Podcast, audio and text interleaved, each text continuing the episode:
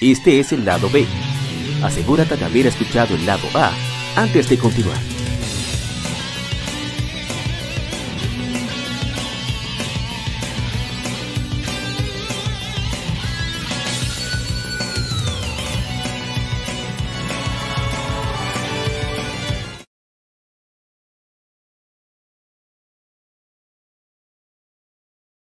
El tema de la semana.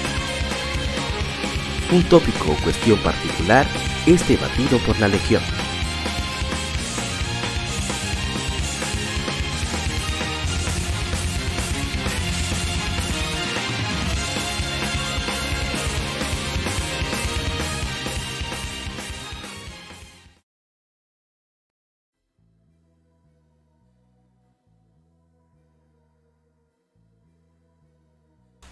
Bien, gracias por acompañarnos. Un día lluvioso aquí en la ciudad de Santo Domingo. El momento de grabar este episodio número 142. Estamos en vivo a través de YouTube. Soy Apa, aquí en Dirección Gamer Podcast. Tenemos a, bueno, un invitado especial y a uno que siempre aparece por ahí, que ya estamos, no sabemos qué hacer para hacer de él. No, mentira. Se acompaña mi hermano Wesker. Yo le digo de cariño el conde, pero él sabe el apellido. Y verdad que tengo que desbloquearlo al hombre, lo tengo bloqueado. Mi hermano Wesker, que hace tiempo siempre le he estado buscando la manera de que se integre a este podcast. Pero hacemos un poco de videojuegos, que hablamos tanto de actualidad como de juegos retro, lo dividimos en dos partes. Este es el lado B, donde hablamos de un tema en particular. Mi hermano Wesker, ¿qué es lo que? ¿Cómo está, señor Wesker?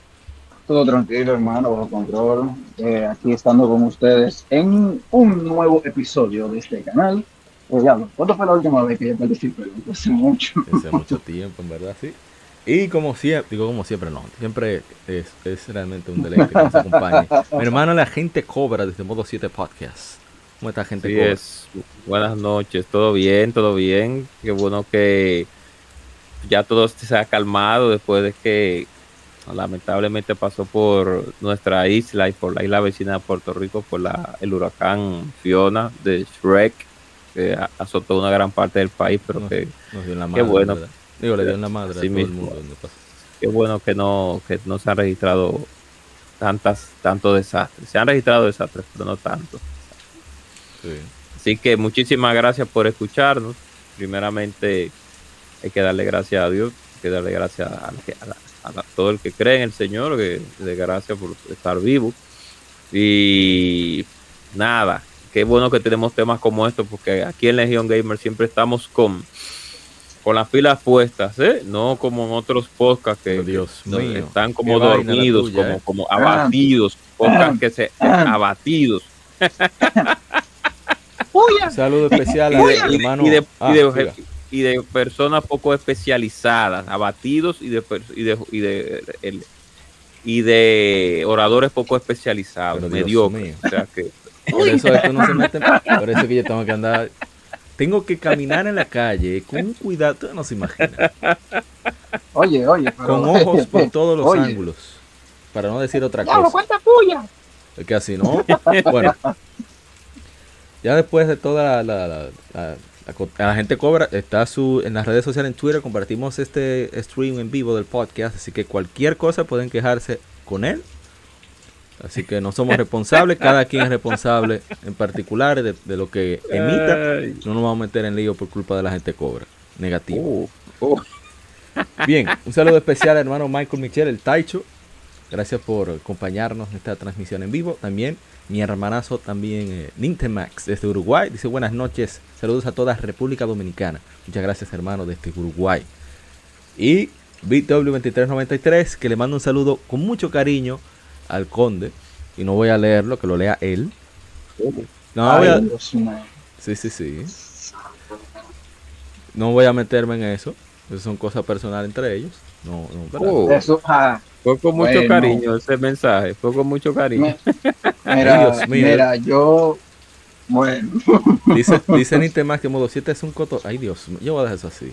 Vamos a meter en, en oye, Yo- Nos oye, vamos a meter en líos. Pero en fin. Volviendo, yendo de, ¿cómo se dice? Yendo ye- de lleno al Oh. tema. Eh, yo invité al- a la gente cobra. Bueno, la gente cobra se invita solo, pero no importa. Yo le digo como quiera por sí, así es. Yo- y siempre, hermano, siempre here we come new challengers. a mi hermano Wesker, porque Wesker tiene experiencia en el área que vamos a tratar. Vamos a hablar sobre las tiendas de videojuegos en general. O sea, no vamos a especificar nada. Claro, vamos a, tener un poco de lo que sucede aquí en el patio. Eh, ojalá y tuviera, tener invitados de otras de otros lares del continente y por supuesto de otras partes del mundo, pero vamos a hablar de la, del aspecto general, sobre todo enfocándonos en Estados Unidos y luego vamos a hablar sobre lo que sería nuestra experiencia, los sitios que hayamos ido, etcétera, etcétera. Entonces voy a desplegar, mientras tanto, unos videos interesantes que he encontrado para que nos acompañen de fondo. Y creo que van a, van a, hacer, van a dar mucha nostalgia. Y bien, eh, las tiendas de videojuegos son esas, como dice el nombre, son lugares especializados para comercializar el software físico de videojuegos. Que la mayoría de, estos, de estas tiendas iniciaron como un emprendimiento, mayoría de grandes negocios, pero enfocados en otra área. En el caso, por ejemplo, de Babbage's, que es parte de lo que luego se convirtió en GameStop a partir del 2000, aunque luego se fue parte de software, etcétera y demás, inició como una tienda que vendía software de computadora en general. Pasa que a medida que se fueron encareciendo el precio de, las máquinas, finales de los 80, inicios de los 90, estaba, estaba, difícil. Eh, ellos se enfocaron entonces en videojuegos en general, que era lo más cercano. Y luego, eh, sucedió lo de... La verdad que solamente un espacio, así que voy a pasar rápidamente al otro video. Oh. Luego pasa lo de... Funkoland. De Funkoland para mí es una historia súper interesante. Más interesante que la Ese es Babbage's. Que, aquellos que estén escuchando el podcast a través de YouTube. Eh, Babbage's fue algo similar. Vendía software Pasa que en Estados Unidos los emprendimientos se hacían por área. Por ejemplo, el caso de Funkoland inició en el centro, en este, noreste más o menos de Estados Unidos. Eh, Funkoland, perdón, Minnesota, esa área. Babbage's inició más, más al sur y así sucesivamente. Entonces, cuando ya iban expandiendo, si se van encontrando, pues ya por diferentes razones de mercado o intereses de los, de los inversionistas, pues se, muchos se unían. Fue lo que pasó también con Games. Voy a entrar más más de lleno con la historia, datos concretos, porque solamente estoy pasando por arribita antes de, de que arranquen los queridos amigos de Voy a ir con Funkoland porque me parece demasiado uh. divertido. Como se van en Eden Prairie, en Minnesota. Minnesota, el estado de, de MacGyver, o MacGyver, como decimos de cariño. ¿Sabes qué es MacGyver? MacGyver. Sí, sí. El gran MacGyver. Aquí le decimos MacGyver. Sí, No, en la traducción mexicana, no, fue que no, sí, para, porque no inculcaron el MacGyver. Para, que no pareciera que dijera gay. ¿Sabes? Cosas de la época. No, no, no, no. es verdad, esa es la razón. No era la oh. En fin. Eh, MacGyver, MacGyver, era, entonces, era, era, otra época, era otra época. No, que se pensaba que se iba a relacionar. Era otra época. Bueno, eh, Funko se estableció en la casa de David Pornige Pornich, Pornich, creo que se pronuncia en el 88. Eh, ya para el 92, con todo el, momento que tuvo en la industria de los videojuegos, pues eh, se metió muchísimos eh, competidores directos. Tuvieron, establecieron en varios modos pequeños, teniendo incluso espacio para que los jugadores pudieran probar los, los juegos que venían, las consolas, etcétera, etcétera. Y fue la primera tienda, por lo menos en Estados Unidos, que te permitía tú cambiar los juegos o tú obtener crédito. De ahí fue que vino ese aspecto que, hizo muy risible, pero también icónica a GameStop, que fue en lo que se convirtió más adelante. Ellos tenían, por ejemplo, para el 99 tenían 466, 406 localidades. O sea, una, locura. O sea, le iba bastante bien. Sí. Eh, luego se unieron eh, Electronics Boutique, Babbage's, etc. Y Bars and Noble en lo que fue, eh, bueno, ellos, ellos de por 161.5 millones. Eh, Funko la adquirió en junio de 2000. Y luego con Babbage's se unieron para formar en, diciembre del 2000 lo que hoy lo que conocemos, que todavía existe. GameStop. Bueno, ven varios comerciales que están poniendo de Funkoland. Funkoland podría decirse que es de las primeras tiendas de videojuegos que existen, que existieron, por lo menos en Estados Unidos. Esto es importante destacar porque antes, eh, y ahí sí creo que podemos hablar nosotros, de esta opinión, antes los videojuegos se vendían en las tiendas de juguetes. Cuando Nintendo entró en América, bueno, estaba hablando de América, ya Japón es otro, es otra cosa. Estamos hablando de, por acá, estos lares. Era más a través de, por ejemplo, Toys R Us, que es uno de los más reconocidos en Estados Unidos, en, ah, en cualquier, en Walmart, en cualquier tienda departamental o de juguetes, ahí estaban los videojuegos, porque esa era como la, como se percibían, como si fueran juguetes. Y bueno, ahora vamos a entrar a la parte de nosotros. Yo recuerdo que en antes, tiendas locales. eso voy, yo recuerdo que una de las emociones que yo tenía, ¿verdad? como uno no tenía el dinero para comprar juegos ni consolas, en mi caso, mi emoción más grande de la época de Navidad era lo- lo- lo- los folletos, lo- lo- ¿cómo se dice? El catálogo de venta, porque ahí ponían Nintendo 64, ponían PlayStation, ponían juegos, etcétera, etcétera. Oh, Y yo lamento Claro, no haber claro. preservado eso, pero a mí me emocionaba muchísimo eso, porque y cuando iba a las tiendas tú pasar y ver que tenían el juego que iba a salir, por ejemplo, cuando iba a salir Pokémon Stadium 2, Plaza Lama, bueno, voy a decir nombre de, de marca, tenía un póster gigante de Pokémon Stadium 2. Y tenía mucha Mm. promoción, había mucha, mucha algarabía respecto siempre de grandes lanzamientos o de que tenían cierta idea de que iba a vender. Y, y eso como que se perdió. Bueno, ahí vemos que un joven está con luz, jugando. con, Con, con Lugia y de con- hecho, y no, con- el póster era, el póster era con, con Yoho, Gyarados ¿cómo- rojo, llama? Hitmontop, muchos Ah, Pokémon de segunda generación porque para que se viera que era un juego de- para, para Pokémon Gold y Pokémon Silver. Y bueno, como eso como que se fue poco a poco mermando. Yo recuerdo que la última vez que vi como esa emoción, vamos a decir, eh, mucha presencia de consola, sería la sexta generación. Después de la séptima, un bajón tremendo. Sí. Pero bueno, Sí, muy. Claro, no sé ustedes mismo qué es. recuerdan o, o algo que quieran comentar Oh, al respecto. el no sé si señor. Wesker, que es el dueño, es el dueño de, de, de, de, ¿De podcast, de él usted. Es verdad, es De él usted. Los papeles. Bueno, bueno. Eh, ¿Cómo así? bueno, para mi tiempo yo me acuerdo que básicamente Plaza Central era básicamente uno de los puntos más fuertes en venta de, de videojuegos. Estamos hablando ya de cuántos años, muchísimos atrás. Yo tenía para eso 12, 13 años más o menos. Y me acuerdo que para los tiempos, más o menos las épocas de Navidad y lo de verano, más o menos por ahí. Oye, ir a Plaza Central, ver esos pósteres que de, de- para estos tiempos Metroid Fusion, Dios que eran lo mío. que estaba boom. Sí. Dios mío, mira, óyeme, yo me acuerdo como hoy cuando lo anunciaron, que yo fui a Plaza Central a buscar algo con mi madre y yo vi el póster y yo le dije, güey, Brutal. yo, yo quiero. La doña me dijo, eso depende, eso depende de tu nota. Uh, yo, muchacho, no, no, no, pero oye, fueron épocas, fueron épocas muy, muy buenas, porque uno sentía esa emoción de cuando uno iba a una tienda, uno decía, mierda, me voy a ir para el lado de, lo- de los juegos a ver qué hay. Tú veías los pósters de diferentes tipos de, de, de títulos y tú decías, wow, yo Sí, quiero porque- esto, no, pero mira este que chulo. Para ad- ad- Así aderezar lo que dijo la eh, Wesker, para adornar, para añadir, perdón. Hay que recordar que las revistas multiplataformas no eran tan no eran tan comunes. Aquí no llegó Atomics, lamentablemente, que fue la primera revista No, digamos, no, de no. Latinoamérica así importante que era multiplataforma.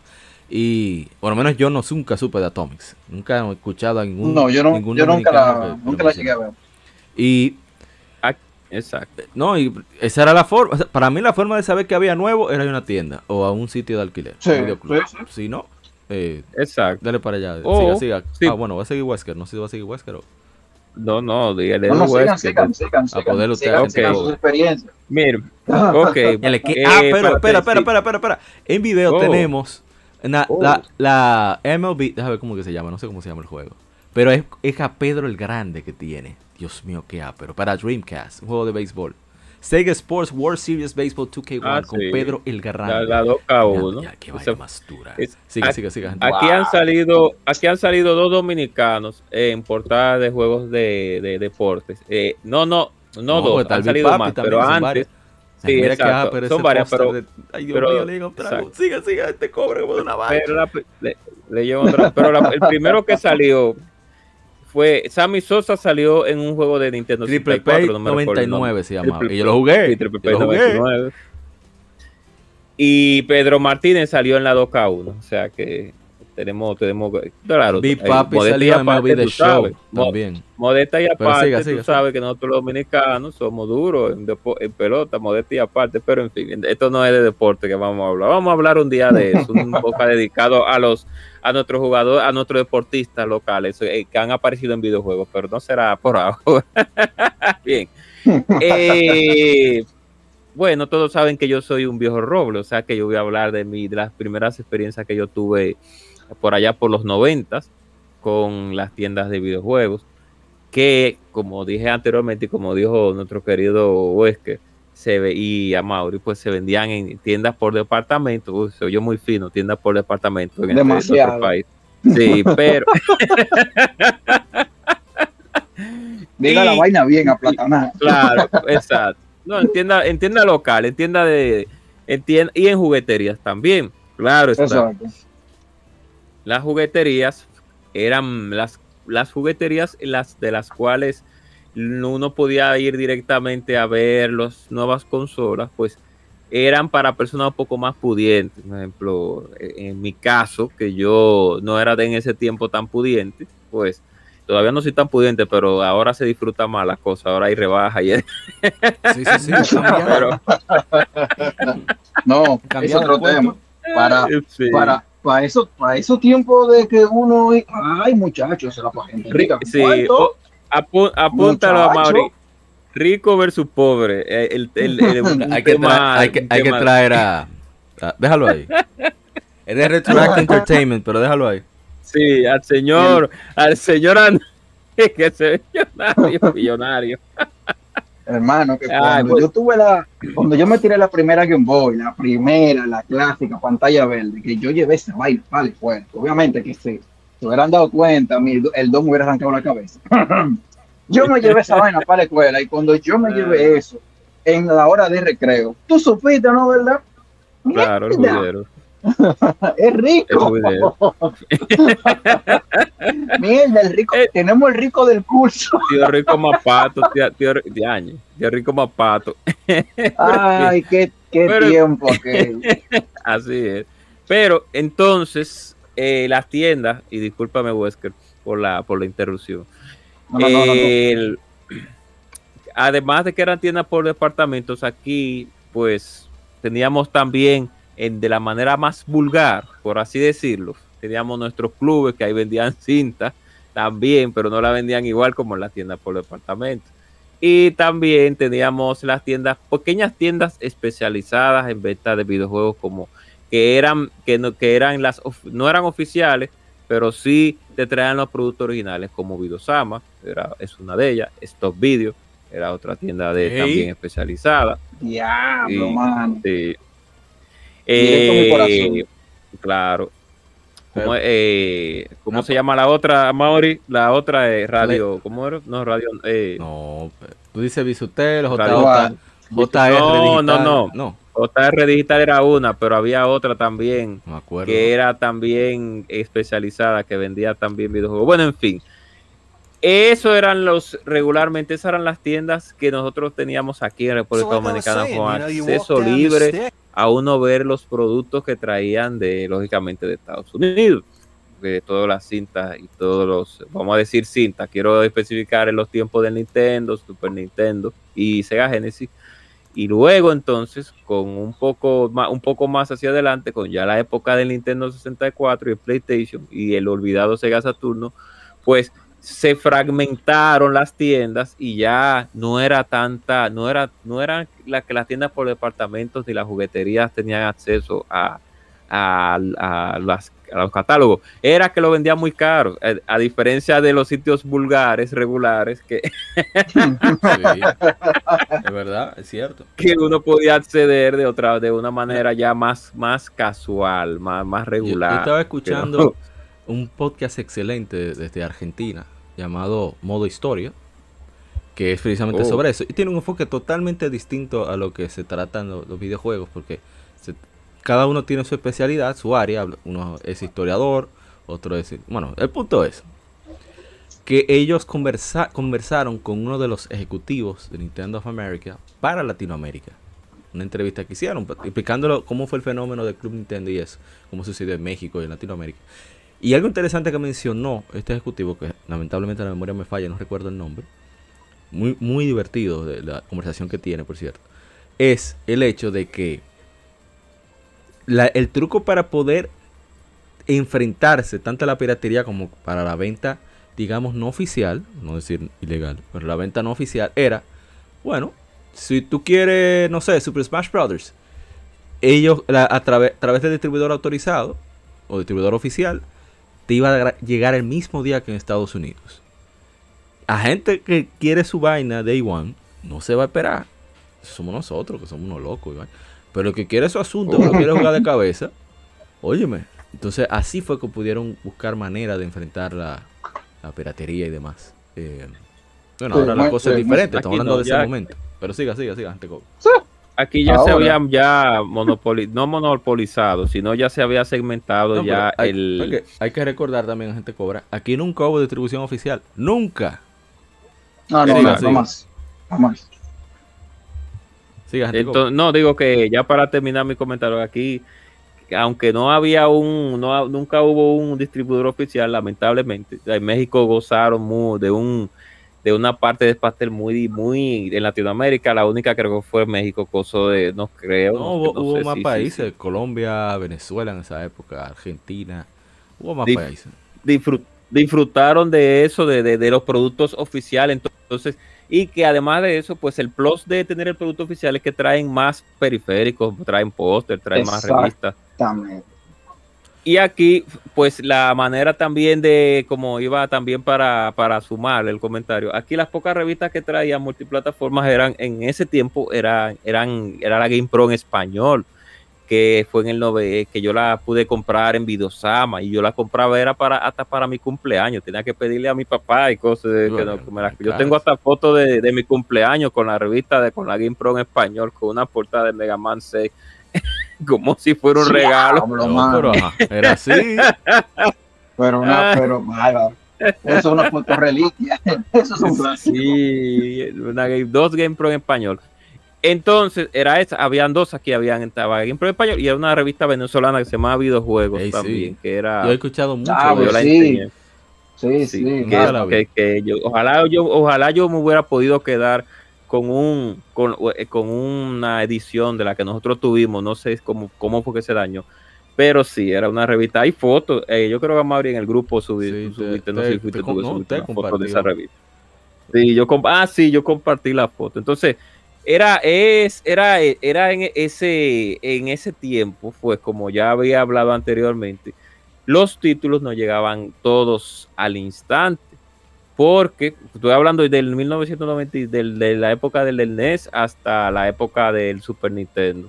Porque teníamos que tener entendido que, que- que el mercado era todavía muy joven. Todavía aquí eh, no era todo el mundo que tenía acceso a una consola. Yo, a la mía, mi Nintendo fue heredado por unos primos míos que, que, que eran más pudientes. Ellos tenían su Nintendo y cuando salió el Super Nintendo fue heredado el Nintendo de una manera brutal a mi, Pero sí. a mi casa. Sí, porque con an- pila antes de decían, "Ah, no, pero- si tú quieres este nuevo, tú tienes que deshacerte del otro. Sí, ¿verdad? O sea, que había sí, esa no, cultura. Y como no Y la gente teníamos no era esa- coleccionista. Exacto, no- nunca tuvimos como mucha cultura de preservar. Ahora sí, porque no sé si, no sé la, por la moda. Bueno, no la moda, siempre ha habido coleccionistas. Lo que pasa es que Oh. ahora, ahora están saliendo a la luz con, sí, Sí, claro. con Más, más. No, y ya- que. ¿Cómo es? ajá. No, que, que No, no, siga, Gary muchísimas cosas. Siga, siga, siga, gente. Digo, co- eh, digo cobra. No, y, la, y, y, eh, para ya terminar, ahora sí voy a terminar, ya para terminar, que también hay un podcast, tenemos que hacer un podcast, no sé si hay un podcast acerca de eso, Mauri, antes de mi llegada aquí a, a Legión Gamer. Eh, compra, venta y cambio de videojuegos, que ese era, la, ese era ya lo más, lo más, eh, eh, eh, eh, sí, lo más ya bu- bu- buglar de, de, de, de, de todo el que, de todo el que comenzó en este negocio desde chiquito. Bueno, papá. Antes- Bueno, papá, esta fueron- por esta, fueron- un. Fueron muchos, fueron muchos los intercambios. Ey, ps, mira, yo tengo la Gold, dame la Silver. ¿Qué es lo que? es así. Mira, antes Ey, de ¿Y qué continuar. Pokémon tú tienes atrapado ahí? No, loco, que eso era un negocio también, porque cuando te ibas a intercambiar, por ejemplo, una cinta de Pokémon, ellos te preguntaban, hey, tú la pasaste, ¿qué Pokémon tú tienes? Tú, mierda. Sí, sí, la pasaban en- ¿cómo el que tenía Stadium se lo mafiaba los Pokémon. De una vez. Sí. ya lo Lo sabes. pasaba con el transfer pack, lo guardaba ahí. No, Y bien. ya había Eh, un. ya- ah, conocí gente que vendía Mew Mew así brutalmente, lo clonaba yo- como. yo así fue que yo compré mi 10. Yo vendía Pokémon. Ah. Bien. Bueno, Cambiando, yo- volviendo al yo tema. pa- Ah, siga, siga. ¿Que ¿Usted qué? Ajá, Mauri, tú eras Ah, de los- hombre, visionario, visionario. usted, era joven. usted era poco emprendedor también. Sí, porque Eh, eh, el conde. bárbaro. ¿Y quién, pero ¿y quién no pasó por ahí? En su, hey, déjame crear este Pokémon, déjame clonar este No, Pokémon. espérate, Ey, de- no. de- espérate. Yo Oh. era una gente seria, y Güey. trabajadora. Yo compré mi Fire Red y como esos Pokémon Ya nadie lo tenía porque aquí nada más había Rubí Zafiro. Por lo Oye. menos en esta zona. Yo, "Usted- quiere un Charmander, son tantos. Usted quiere un Bulbasaur, son tantos. Ah, todo un dealer, buscar. todo un Pokémon dealer. El, el real El- Pokémon oye, dealer. El orgullo de Giovanni era yo. No bulto. Mi Bueno, madre. haciendo una pequeña pausa para leer eh, un poco los comentarios que nos han puesto. Dice mi hermano Marco Michel, traducciones, voy a llorar, mira ese precio de Nintendo, papá, caro desde siempre. Y recuerdo Sí. cuando llegó el Nintendo 64 a juguetón, ahí fue que yo lo vi la primera vez también. Eh, en una- Ay, eso, sí. eso también me hace falta, esa, eso, eso, ¿cómo se llaman? Esos booths que tenían que tú podías probar la consola, que aquí no duraban ni nada, o sea, yo recuerdo que el Game Boy Advance cuando salió en, en Carrefour, ya al poco tiempo ya te veía marrón todos los botones, era uno de esos Glacier de los morados, ya estaba marrón los botones, el L no funcionaba. ya lo brutalmente. Y el y Nintendo Ay. 10 le dieron tan duro que el protector de la Ya pantalla táctil estaba roto, ya tú como un fracatán estaba. Ya, ya. Una cosa terrible. Pero bueno, Pero fue la mamacita que le dieron. bueno Pero no te con- vayas lejos con Ajá. el, game, con el Game Boy Advance SP, que lo tenía, me acuerdo yo, en una vitrinita que tú lo podías usar en Plaza Central, que allá fue donde yo lo compré, obviamente, el primero. Este, Álvaro, era gris, de ese color, de ese color platea, de- del color que es millonario. Si yo no sacaba buena nota, me jodía, no me lo compraba. Sí. Muchacho, el color plateado que era brillante, que se parecía a la Pokémon Silver, eso parecía un grill lavado. Criminal. Un grill lavado. Pero, siguiendo con los comentarios. Eh, Twike One, yo vivía de la ventana de la casa de mis amigos pudientes, sigue el Taicho. Y su caridad. Y el envoltorio de los cartuchos de Nintendo llora. Dice. Ay, sí. Y la pulga forever. No todo el mundo, no todo el mundo tiene la, la, la, la- la- por así decirlo, la suerte de ver un cartucho no original de Nintendo, sino una caja original de un cartucho. Yo nunca, Pues he casi nunca uno yo, yo nunca he visto uno de Nintendo 64. No lo he visto. No relaje. ¿Cómo ¿Cómo que Gaby? Nunca ¿Cómo? he visto eso. ¿Cómo? Para, No mí eso, para mí eso es- Mira, ahí tenemos a Bighead, que después de donde yo tomé el video. Yo nunca he visto uno. Ay, Ni manuales tampoco. Ay, mi madre. Tampoco. No, no, es una exquisita. Es una, es una exquisita. Para aquellos que están manual- escuchando en YouTube, estamos viendo una tienda que está en medio de la nada en Kentucky, que es como si fuera un- un- un peque- una pequeña cabinita y es una tienda de juegos modernos. ¿eh? Que Ah, ustedes vean que cualquier- eso me gusta mucho de, de- de allá de Estados Unidos. Bueno, vamos a hablar de eso después. Que han mantenido, ok, no tienen, eh, ¿cómo se dice? Cadenas grandes. Bueno, hay tiendas particulares que hacen de todo. Muy, muy creativos. Bueno, volviendo a los comentarios para continuar. Eh, recuerdo que 64 One, el motivo de construcción Nintendo, la pulga Forever, dice mi hermano Sí, Kioba. así es. Jaja, la Así es, ventana en la casa de los panos, un clásico. Dice el Taicho, Sí. yo soy bien clásico. Eso se llama brechar, bre- jugador brechero. Sí. Yo llegué a brechar una chip and de Nintendo. Sabemos que usted brechaba otra cosa amigo. también. Para aquellos internacionales, brechar es yo, estar de mirón, yo. sin, sin autorización. Cualquier cosa. A ver, el orgullo Hubiera querido yo brechar. hu- Hubiera querido yo Sí, brechar. ey, ey, siluetas cuidado. femeninas. cu- Cuidado. Eh, Eh, digan Street Fighter, en Street Fighter, King Eso- of Fighter. esos temas. Dice, dice, dice el Taicho, desbaratado el hall de los controles. Yo lo viví de Nintendo. Bueno, seguimos Sí, entonces es con, más. Dice BW Yo lo que 93. En esas tiendas es pequeñas que aparece todo. Sí, eso es lo, lo bueno de. Sobre todo allá, porque como que ha mantenido bien esa imagen todavía de, de- de tiendas de juegos, digamos, entre comillas, formal. Eh, deja ver, eh, de- diga. Al Taicho, dígale al Taicho que yo lo que viví fue allá en el. Club de Link. Uh, ah, ok. En el club de, en el club de Link, yo lo que sí viví fue como 7, 8 Evo 360 empilado así, pila, que parece un cementerio. Rápidamente, para Todito con las luces rojas. una, curiosidad de Funkoland, antes de nosotros seguir en anécdotas, que él tenía una especie, inició vendiendo como 64, David R. Pomigi, el, el fundador, pero después pasó a, a varios mm, aviones L- L de consumo. Después que se secó el mercado de Commodore, Él tenía muchos gastos, una persona muy extravagante que no se medía en cuanto a lo financiero. Oh. Y bueno, tuvo que Oh. declararse, Ay, declararse en, gasto, en no bancarrota en el 88. Entonces, que quedó con 1100 juegos de Nintendo. Entonces, comenzó a alquilarlos a otras tiendas. Y bueno, comenzó a comprar juegos usados por correo. Y bueno, comenzó a, a- a hacer negocio con eso, le fue bien. Y para el 89, estamos hablando de años después, apenas, apenas, ya él tuvo que poner cuatro teléfonos en su casa. Oye, estamos hablando de 1989, eso no es cualquier cosa. Y tuvo que emplear a su esposa, a su padre y a su tío poder vender. Ah, que estaba en bueno. negocio. Inclusive, como curiosidad, me parece súper gracioso. Habían tantos adolescentes y, y, ¿sabes? Gente muy joven, niños, que iban a su casa a, a, ¿verdad? a comprar juegos, que le llamaban a la policía, a los vecinos, y decían, "Ven acá, vecinos, ¿cómo que tantos niños, tantos jóvenes? Aquí está- con sí, está ¿qué es lo que pasa ¿qué- aquí? qué está pasando ahí? Bueno, el juego, el- problema. siguió creciendo, incluso una compañía japonesa distribuidora de juegos trató de hacer un trato con él, pero él le oye, para ver su plan de negocios, él tenía que pagarle 10 mil dólares. La, la compañía dijo, no, quédate con tu mierda, vamos a joder contigo. Sí, exacto. Sí, ¿Cómo así? Se, se puso el tiguerazo, hubiera... hubiera ¿Quién sabe? Bueno, le fue bien, le fue, Sí. y él aprendió la lección, contrató a varias personas brillantes para que le asistieran en la parte de operación de negocios, como Michael Hinenkamp, eh, como contador financiero Robert Hibben, y también, bueno, eh, se fue expandiendo, tenía 29 localidades ya en Minneapolis, Chicago y Dallas, o sea, tres estados distintos. Eh, Minne- Minnesota, Illinois y Texas, bastante lejos por cierto también. Llegó a 22 millones en ventas para el 93, o sea, estaba yendo súper bien. Ya después cuando decidió fue la compra con Babbage, que se lo comentamos ahorita, y, y bueno, ahora tenemos a GameStop que se expandió, creo que ese fue el problema, se expandió demasiado, pero hablamos de eso después. Y ya Oh, para la época de, de- de los 90, finales de los 90, ya, por lo menos aquí en, en República Dominicana, no, no sé en otros lares, en otros países, estaba eso, que, que, eh, bueno, voy a decir los nombres, no importa. Carrefour tenía su, su espacio de videojuegos. La Sí, Sirena tenía su espacio de videojuegos. Plaza Sí. Lama tenía su espacio de También. videojuegos. Eh, ¿Qué más? No sé. El, ah, el canal, ahí fue que yo vi una Silver, recuerdo yo. Wow. Tenía su espacio de juegos. Ferretería Americana tenía su Ay, espacio de videojuegos. Yo vi ahí, ahí fue la primera vez.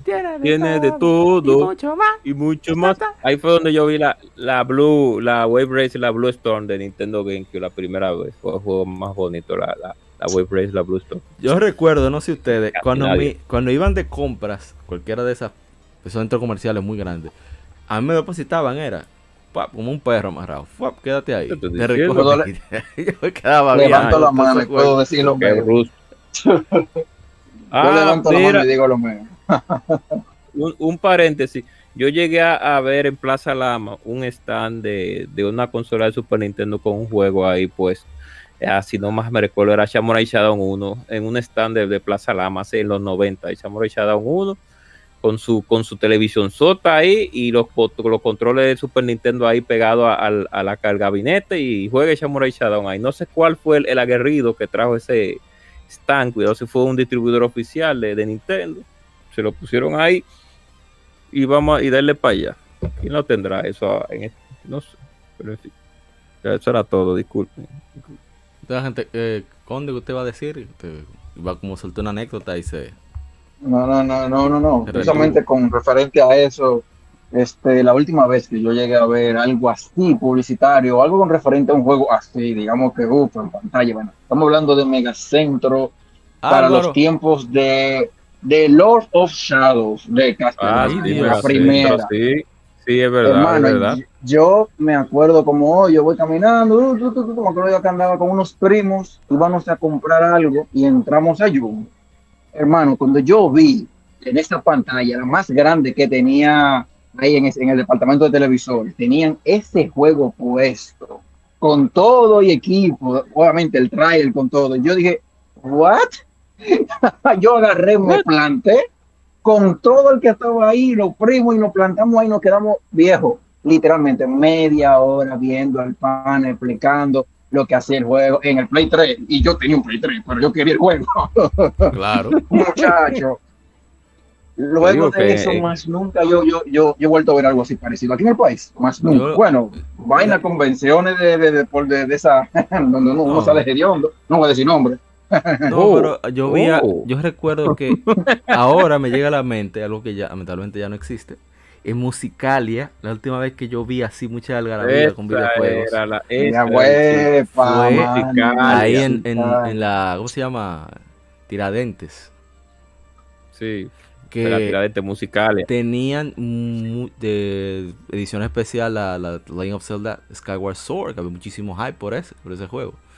Y tenían su, sabes, todo su, su asunto promocional en español, que ahí fue, que eso quería destacar también, que para la época final, finalizando ya la séptima generación, comenzando la octava con 3DS, se, se veían, eso fue para mí un cambio importante, aunque yo no lo doy tantamente al usarlo, pero sí lo encuentro importante, que comenzó a verse mucha promoción en español. Inclusive Nintendo tenía una línea en su, en su comercial, en sus comerciales, o sea, anuncios de revistas y demás, que decían, ah, eh, Super Smash Brothers for 3DS and Wii U, también en español, lo ponía ahí bien grande, una Sí. ñ colorida, parecía súper chulo. Así eso. mismo es.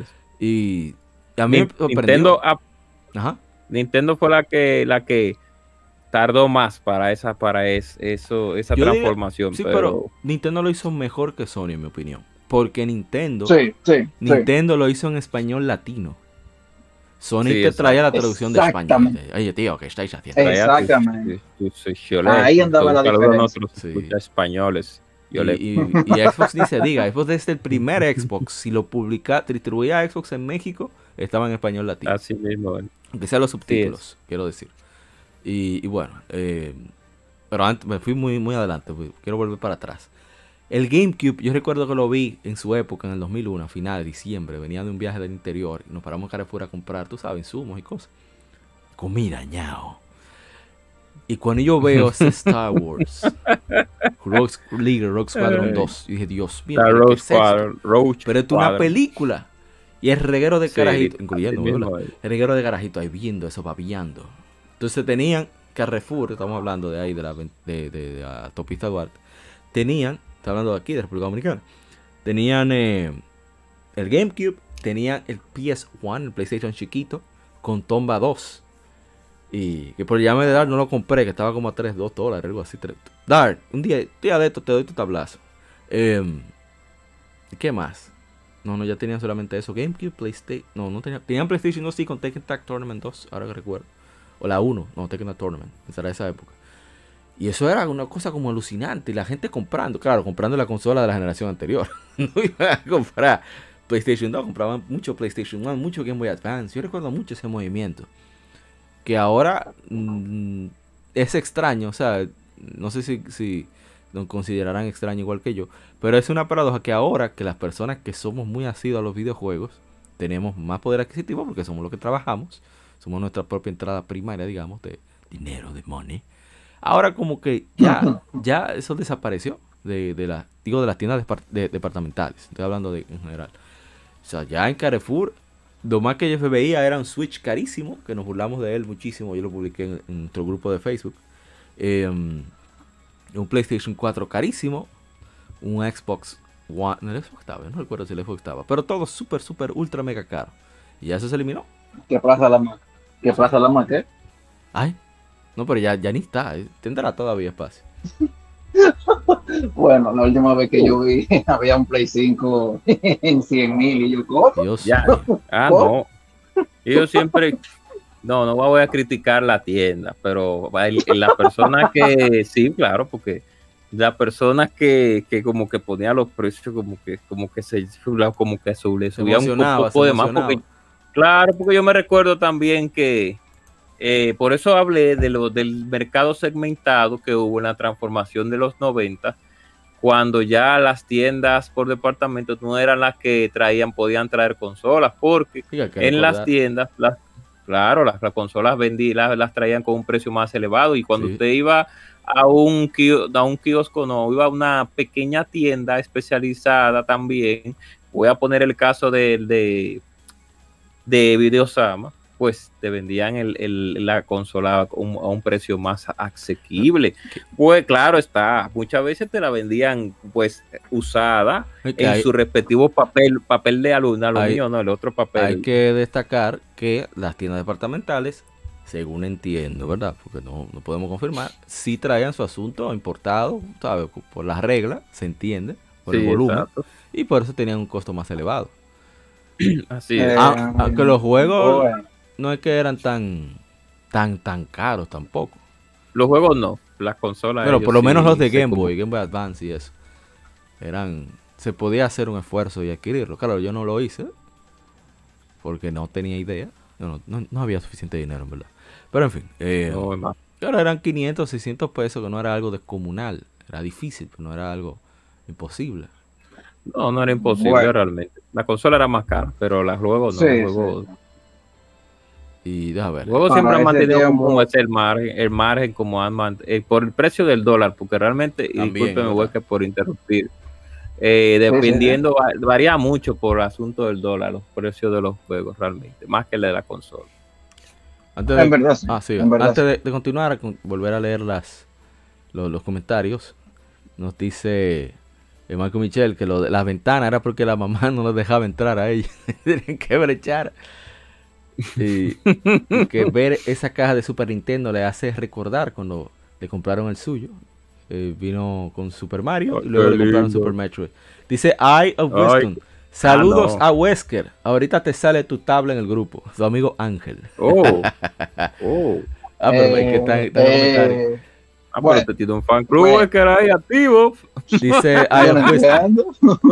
Musicalia era una viga, ya aparecía todo. Oh yes, dice Malcolm Michel. Pila de juegos de PlayStation 2, pila, es decir, mucho aquí en República Dominicana. De juegos de PlayStation 2, vigas, vigas son cosas raras, únicas. Sí, juegos raros. aparecían ahí regalados. Eh, Es verdad, o sea, ellos, Sí, es verdad. como- sobre todo ya con los casos, vamos a entrar a eso ahorita, yo, pero voy a comentarlos rápido. Yo llegué a comprar nuevos juegos que ahora mismo vamos a decir que tienen cierto valor. Aunque no es que sea de que súper caro. Pero se nos haga uno nuevo, Greatest Hits, en 80 pesos dominicanos. Estamos hablando de que en la época quizás 2 dólares por ahí, quizás menos. Sí. Eh, también compré Dead or Alive eh, 2 Hardcore. Que es un juego Sí. rarísimo. Y ahí estaba a 80 pesos. Yo compré Wow. también juegos de Xbox original, nuevecitos a 80 pesos. Oh, Normal. Cha, 80 pesos, mano. Dead or Alive Ultimate, que es el remake de Dead or Alive 2. Mm, A 80 sí, pesos el dime la Ultimate, sí. Sí. Y bueno, eh, no sé, comentar algo más antes de irnos a la pausa, no sé. Ah, bueno, que un Oh. hablar acerca de esa cúpida y luego va a hablar de los casos. Bueno, hable, hable, ¿qué usted quiere decir? ¿De la, de la, de la copia de qué? Discúlpeme. de antes de, de la cúspide de la- las tiendas de juegos, tú sabes, con, hablar de las tiendas locales, si quieren, no sé. Yo voy a hablar Sí. en concreto, de, de Playpoint, que le tengo bastante cariño. Ok. que vi a Jonathan en bueno, yo colecciones tengo- RD, por cierto. Ah, yo, eh, Jonathan. yo pasé por ahí. yo Pasé en Agora, sí, en Agora. No, en. Galería 360, era colecciones RD. Pero yo pasé y no vi. ¿En qué? ¿En qué? ¿En el segundo? En En, el segundo. Yo pasé. Yo pasé y no lo vi. Parece que. No se acordó. Sí, un saludo para, para Jonathan. No, admitió que se emborrachó, ¿eh? No, no, no. Bueno, sí, sí, sí. Bueno, no, no, como mero. Eh, no, eh, nosotros teníamos antes de Playpoint, en el caso de, de- de nuestro querido amigo Jonathan, fue Bisutel, que ahí, eh, ahí fue la, donde la primera vez que yo pri- vi un, eh, cuando me salí del bachiller, un GameCube, literalmente fue en el mismo año que yo salí de bachiller, de la salida del GameCube en el 2001. También vi pues el PlayStation 2 cuando llegó por primera vez también ahí. Lo único que no llegué a ver fue el Xbox realmente El Xbox, porque yo lo vi en La Sirena, que tenían de Dora Live 3. Yo quedé, wow. Qué Wow. Qué mamises. Y Riva Hayabusa. Pero venga. me hubiera gustado ver la, la Stream Volleyball primero antes que la de Live 3, pero eh, la salió después la de Stream Volleyball. O sea que Sí. imagínense. Yo lo- ah, y se lo compré también, yo lo tengo. 80 También. pesos, sí. Oh, A ver si subo una la foto por el Stream. Volleyball. Sí, Mm. claro, siempre apoyando a Itagaki, a su locura cuando la hacía heavy. En fin, eh, Sí, y está aquí un charlatán, pero es, es bueno, es duro, es duro. Y algo más, no sé, quieran decir antes de la pausa. No, eso simplemente es mi caso, Wesker. Usted que es el, el, el dueño de, esto aquí. Habla usted primero, que yo a, veces yo me como que me se emociona. No me, bueno, sí, me excito a veces entonces con eso, hablando qué cosa, eh. no, no, pero, pero, pero, pero, ¿cómo es? De la palabra no, nada sexual, nada. No. con, con, con Roach, antes de irnos, de Sonic, de Sonic Aventura. En GameStop, en GameStop en 2021 y sepan que lo que ven se ha visto es juego. Para allá que vamos ahorita. Vamos a hablar de eso Ay, mamá. No sé. Picarín. Ah, nosotros tenemos nuestro propio Pokémon aquí en República Dominicana, Picarín del mundo de los juguetes. Es nuestro Pokémon. Hay que hablar del mundo de los juguetes también. Bueno, volvemos en, Ay, uno, en unos pocos minutos. Volvemos de nuevo con esta conversación con la gente Cobra de Modo 7 Podcast, mi hermano Wesker acerca de las tiendas de videojuegos, eh, contando anécdotas, características, etcétera, etcétera. Así que gracias, nos vemos de ahí, ya regresamos.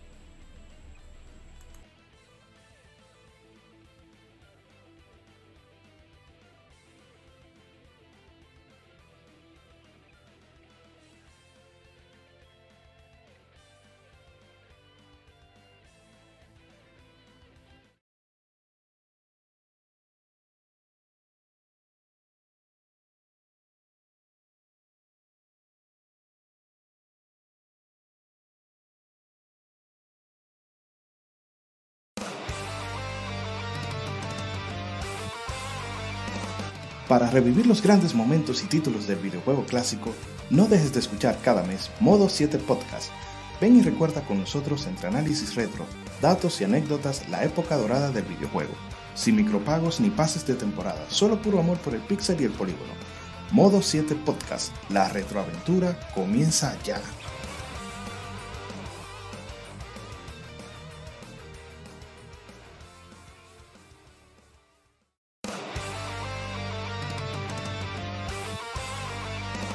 Para revivir los grandes momentos y títulos del videojuego clásico, no dejes de escuchar cada mes Modo 7 Podcast. Ven y recuerda con nosotros entre análisis retro, datos y anécdotas la época dorada del videojuego. Sin micropagos ni pases de temporada, solo puro amor por el pixel y el polígono. Modo 7 Podcast, la retroaventura comienza ya.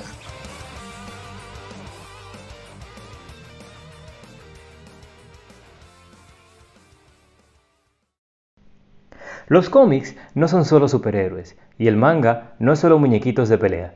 Existe un lado más profundo de estas industrias, y no hablo solo de Japón y Estados Unidos, sino de todo el mundo.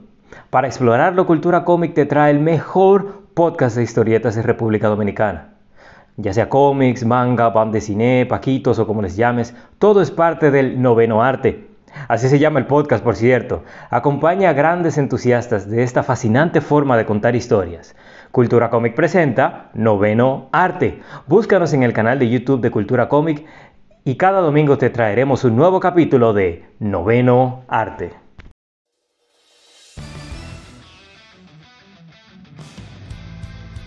Legión Gamer Podcast. El gaming nos une.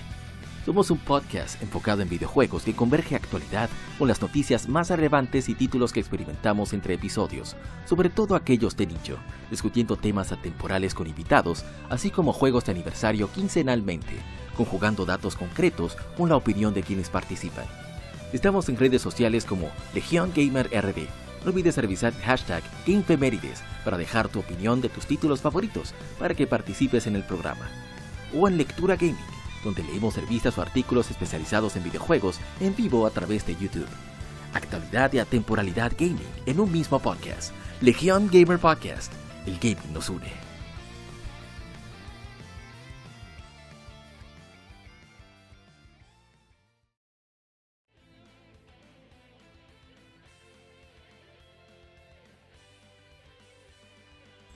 Bien, ya estamos de vuelta. Gracias por darnos el tiempecito a lo que se reincorporan la gente Cobra y el Conde Wesker. Aquí estoy ya. Pues a leer los mensajes que nos dejaron. Estamos ready. Un prontito. dice. dice el Taicho. El Xbox yo lo conocí en juguetón con Halo, obviamente.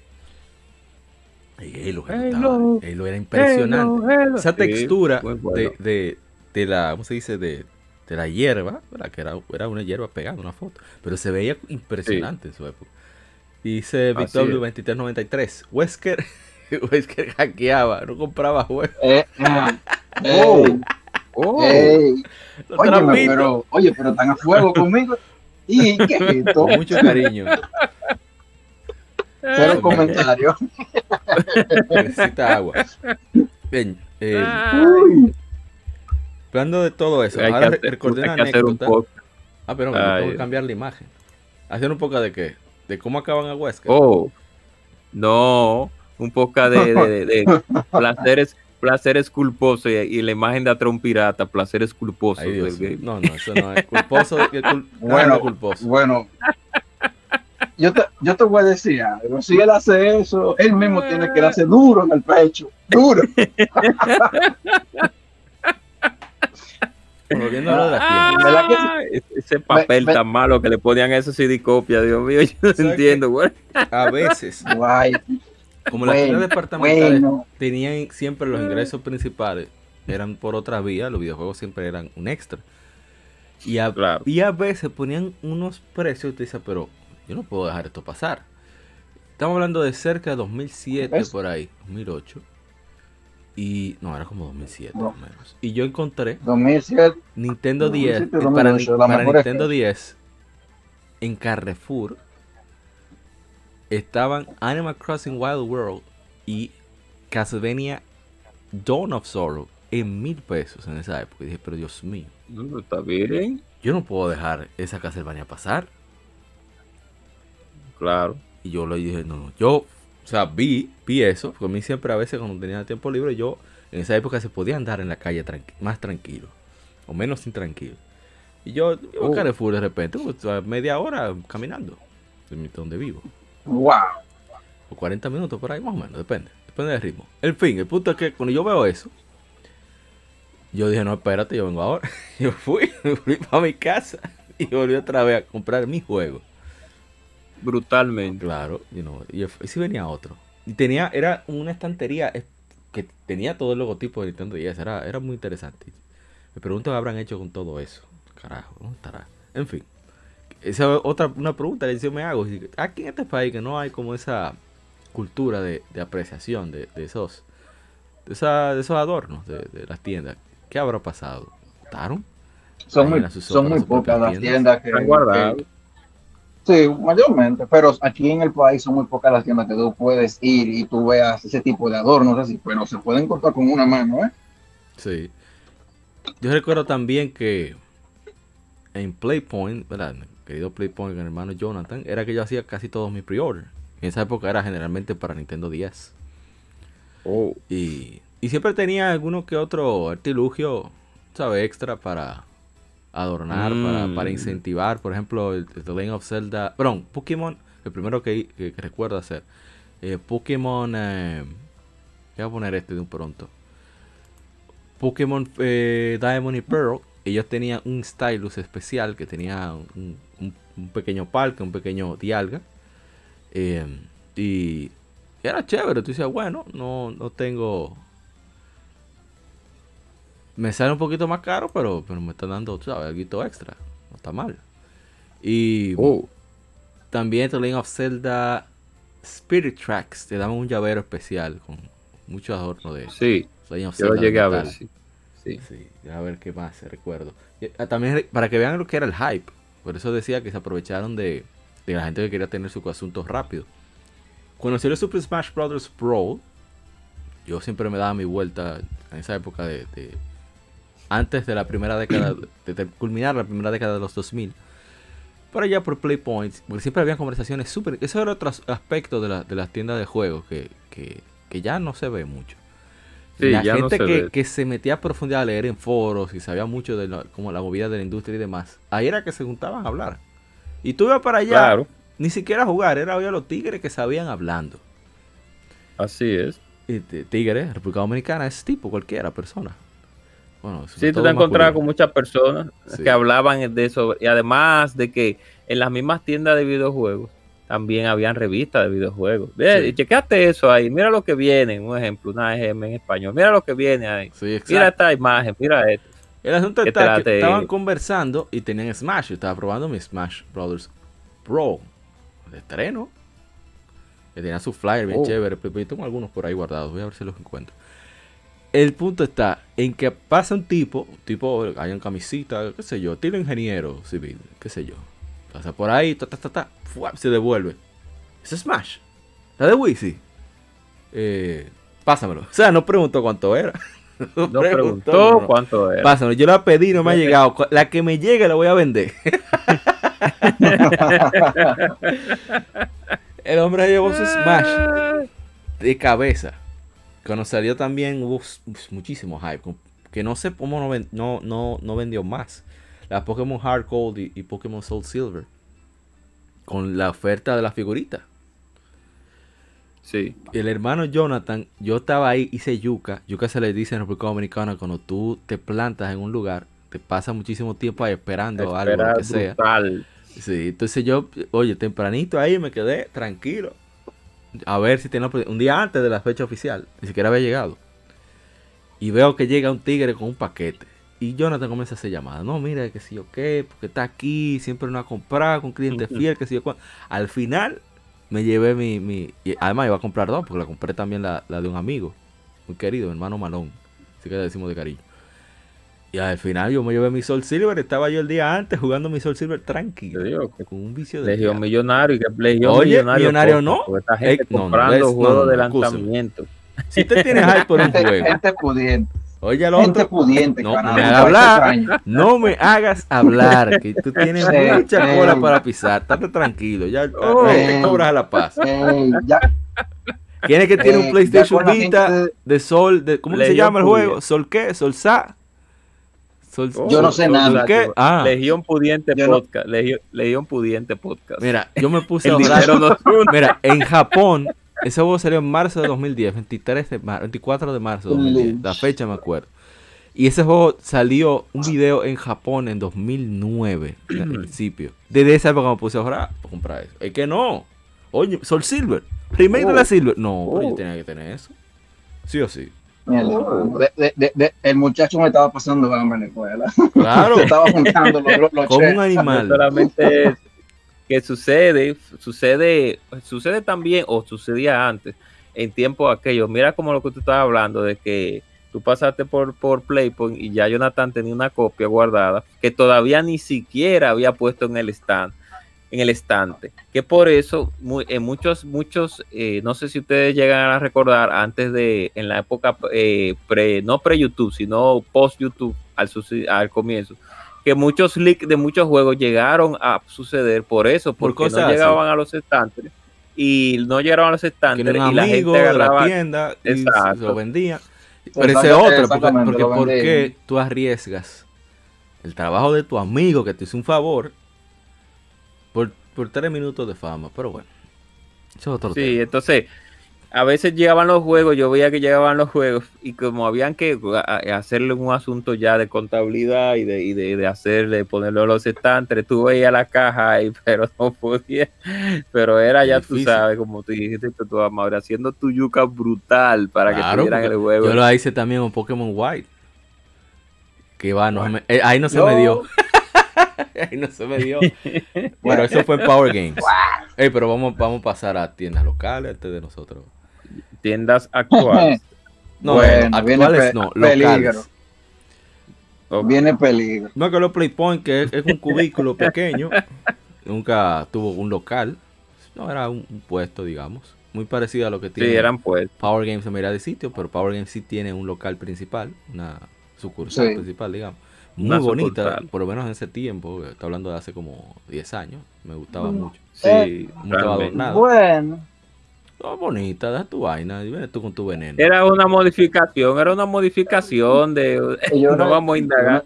No vamos, Yo no he dicho nada. Yo cero comentarios. era una era no era una era una modificación era una tienda modificada vamos a ponerlo de esa manera vamos a dejarlo así para ponerlo bonito una tienda modificada Bueno, ustedes son su vaina, su adorno. Yo recuerdo que había ahí una Disgaea 4 hace como 10 años, pero ¿para qué trajeron eso? No, decía yo. Para PlayStation Vita, no Bueno. dice Gaia 4. En fin. eh, dice Michael que- Legión, dirá que Wesker le robó la. No, digo un juego a esta gente, dice el Taicho. Y después dice Oh, Taicho, yo- Legión Naco Podcast. Ey, no. Mira que ahí en, en, en juguetón de Naco, que yo, yo creo que era un análisis que vamos a hacer, me había buscar algo, no sé.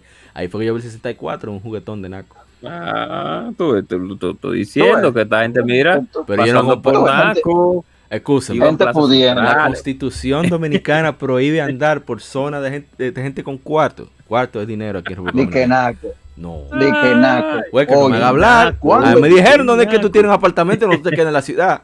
No me hagas La, hablar. la, la. Oh. Bueno, bueno, bueno. Vamos a cambiar el tema. Ey, así no. Acá. ¿Y cómo diablo? ¿De dónde es que este hombre saca esos datos? Ah, Pero yo, yo, yo quiero saber. ah, Tiene Ay, su Solid para- Snake. Tiene, tiene su Solid, su sí, yo Solid tengo- yo te- Snake. Yo tengo mis, tengo fuentes. Ah. En fin. eh, Bueno, hablemos de tengo miedo. Ahora, digo no, eh, estaba Playpoint, estaba Power Games, este juego apareció, ¿cómo se llamaba? Eh, que tenía el nombre de dos apellidos combinados. Eh, wow, wow, wow, espérate. Luego se transformó en Gaming como- Dogma, pero que hubo una tragedia y lamentablemente vendieron todo. Sí, lamentable. Y Dios mío, me olvidó el nombre. Que Sí, era se el nombre, transformó era de en, los- en Save Point, que ahí estuvo Sí, en Safe Point. sí, colaborando ya Onyx por un tiempo, el Conde. Sí. Por cierto, ¿cómo, Ah, cómo, o sea, olvídate de, la- de, de, de, de asunto, de, ¿verdad? Que, que sabemos que Sí, sí. de manera personal. Sí, no, sí, sí. De sí, no, de sí, la experiencia de, trabajar en experiencia tienda de la tienda. con respecto, exacto, Sí. de- con respecto a con los clientes y, y manejar la del producto, la mercancía. ¿Cómo era, por ejemplo, un día que tú sabías que iba a salir Call of Duty comparado a, a verano que no sale nada relevante? O una God of Bueno, War. Mira, era bastante complicado porque por lo menos aquí el proceso ahí en esa tienda, no sé cómo se haría en las demás, era una pre-order, pero que te estoy diciendo que eran muy limitadas a una cierta cantidad, por ejemplo, como decir 10, 20. Luego de ahí, los que llegaban que no estaban en la pre-order, eso era horrible, horrible. Vamos a decir que se pedía un X volumen de 20 unidades, por ejemplo.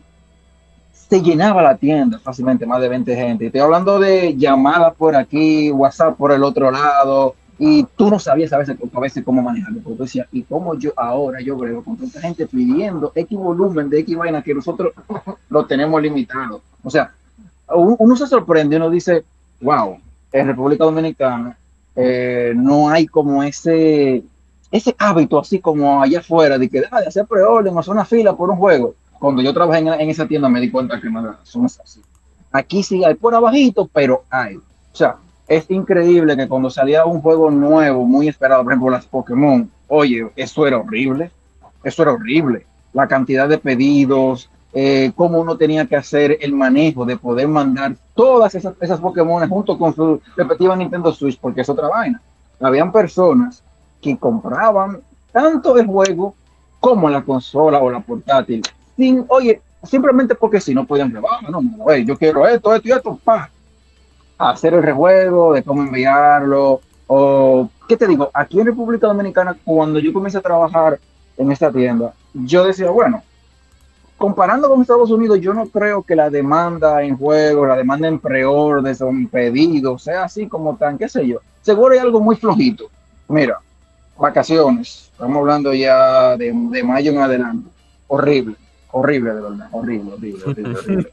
Oye, óyeme, óyeme, yo me acuerdo que yo llegaba a la tienda en eso de las 10 y eso era matándonos. ¿Quién se quedaba con el WhatsApp?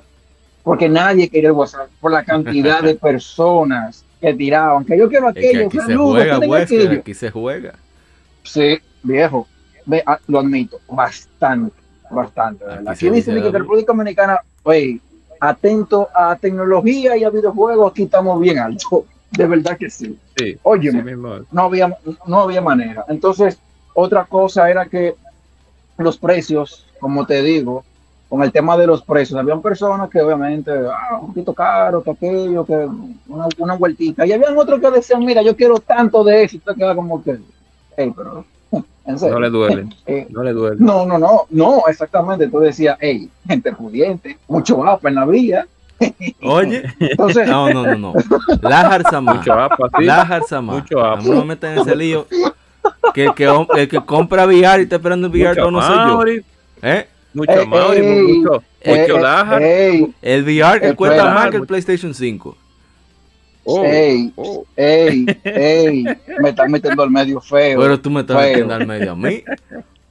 Mira, ¿Qué eso del? VR está bueno de que está bueno de que lo toquemos en un tema, pero más para adelante no va a ser hoy, porque va a haber una matanza fea con eso. Sí.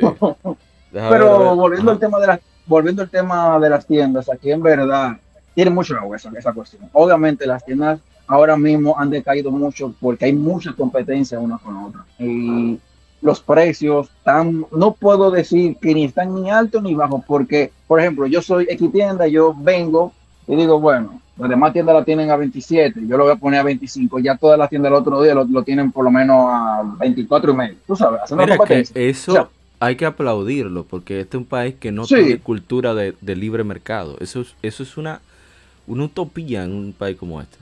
O sea que Sí, sí, eh, muy eso, cierto. eso está muy bien. de- me alegra, de hecho, no sabía, no tenía idea. Sí, es así. O sea, por ejemplo, yo no estoy trabajando actualmente ya en la tienda, pero tengo otras personas y tengo una persona clave que trabaja en G-Games, no sé si tú sabes cuál es la tienda, que está muy ahora, muy en auge. Y él me dice, viejo, nosotros acá en la tienda lo que hacemos es lo siguiente, checamos, vemos, ah, ok, lo tienen a tanto, bájamele tanto esa vaina. Siempre por lo menos 500 pesos por debajo de lo, de lo más mínimo que lo tengan las demás tiendas. Y yo, wow, o sea, una competencia muy pesada. O sea, hay muchas tiendas que van subiendo y tú ves los precios, tú dices, increíble, pero como, como son la vaina. O sea, ellos prefieren perder, pero tener su clientela. Fija, ¿tú me Sí, entiendes? Claro. Por ahí, por ahí apareció una tienda nueva de King Games, no me acuerdo, algo así. Viejo, los Play 5 lo están vendiendo en 38 mil pesos. Y yo. ¿what? O sea, ¿what? Y yo, ¿cómo así? O sea, hasta ahora la tienda que lo vende más. traducir, estamos hablando de cerca de 600 dólares. En un país que tiene Sí. 18% de impuestos, más que si yo, como 46% de Eh, eso- importación. Eso, eso fue lo que yo saqué el cálculo. Yo dije, bueno, por lo que me llenan 38 mil pesos, o sea, sacando No. los ITEVIS y todo lo demás. Oye, Está muy bien. bueno. está Sí. bueno. Sí. lo- ellos, ellos están trabajando con los Shy Guys, no se preocupe con los. yo, digo, no, yo, yo no voy a, no voy a, no, no voy a meter en problemas. No, de- de- de- Eh, tranquilo, relajando, tranquilo. relajando, es relajando, es Ey, relajando. Esa pasa. Tranquilo, que tú, tú sabes que a quién le van a picar ya, APA, ¿no? No a ti, Exacto. Es APA. Por eso es que él habla. Si sí es bueno, No, no, no, y además de que el, el asunto de, de lo digital también, a merma, merma también Sí. No, la ah, calidad no, de no, venta. no, a eso no voy. ¿Cómo de era entonces. Wesker, cómo era entonces un día, digamos, de, bueno, verano no, pero entre verano ya comenzando la escuela, una temporada baja? Bueno, la temporada baja, te voy a decir, algo. aparecían dos o tres que milagrosamente venían y decían, mira, venimos a comprar dos Play 4 y un par de juegos. Y tú te quedabas como, oh, Oh. wow. Oh. O sea, ok, y sin pedir rebaja. Agarraban su Play Oh. 4, por ejemplo, vamos a poner un ejemplo, una 2K y cada uno dos controles. Y tú, mierda. O, o sea, así, ya, temporada baja. No hay cuarto, ¿qué es lo que? Yo, O sea, re- yo re- Era, sorprende era sorprendente, la verdad. no, que yo recuerdo en mi tiempo, en esa época que hice yuca para Pokémon Black, bueno, Pokémon White, porque me gusta Zekrom. Em, y eh, llegó un- el, yo no recuerdo el nombre, un el, el hijo de Alejisa Pantaleón, que es cantante. Llegó, papá. Eh, miren, pásenme eso. Pa. E- Era un Xbox One edición de, de Destiny. Tan, tan, no preguntó cuánto. Ah, sí, preguntó cuánto era. 33 mil en esa época. Eso es mucho dinero. Ya tú sabes. Mucho. Sí, sí, Mucho sí, dinero. sí, sí. Hablando de por lo casi 100 mil pesos por ahí. Tiene que ser de ahora. Sí. Y al final el hombre se llevó su asunto, sudó, le pasó la mano por la cabeza, dijo, bueno, pero yo se lo prometí al hijo mío, hay que comprarlo. No, Y Y en otro momento llegó. Sí, para ot- el otro día que yo fui a buscar mi asunto, mi Pokémon White, el tigre llegó un tipo, estaba en campaña de un político. Dije, guau, este viene hasta cuarto. Se llevó como seis juegos para el hijo. Estoy pensando, "Joder, ¿Qué, qué tú quieres? Esto, esto, Ay, esto, esto, Pero, Sí, pero estamos hablando de que se vendían más de 3 mil pesos en ese momento los juegos. Cuando los Sí. juegos estaban a 60 dólares máximo, que no, eran 3 mil. Sí, para, sí, para ese tiempo eran, eran bastante Eran caros. sí. Y, oye, pero me alegra mucho saber eso, de, de que hay un mercado más abierto ahora. Qué bueno. Sí, el mercado actualmente en videojuegos aquí en el país está bastante abierto, verdad. O sea, no simplemente estamos hablando de que de una visualización de que de fuera, no. Desde adentro tú te das cuenta que tú dices, coño, el movimiento está fuerte, está, fuerte. O sea, Excelente. la cantidad de pedidos que se hacen, sea, que un cliente no ve, pero lo ve alguien de adentro de la tienda, tú dices, mierda, mano, pero se mueve, se mueve. Sí. Hay gente que dice que las tiendas aquí en el país están en decadencia de videojuegos, pero yo entiendo por qué que lo dicen, es por la competencia, pero la competencia le está haciendo bien al mercado de videojuegos aquí en el país, porque los precios que, vamos a decir, predominantes por alguna tienda, que eran dos o tres para ese tiempo, ahora tienen mucha competencia y tienen que bajar, obviamente.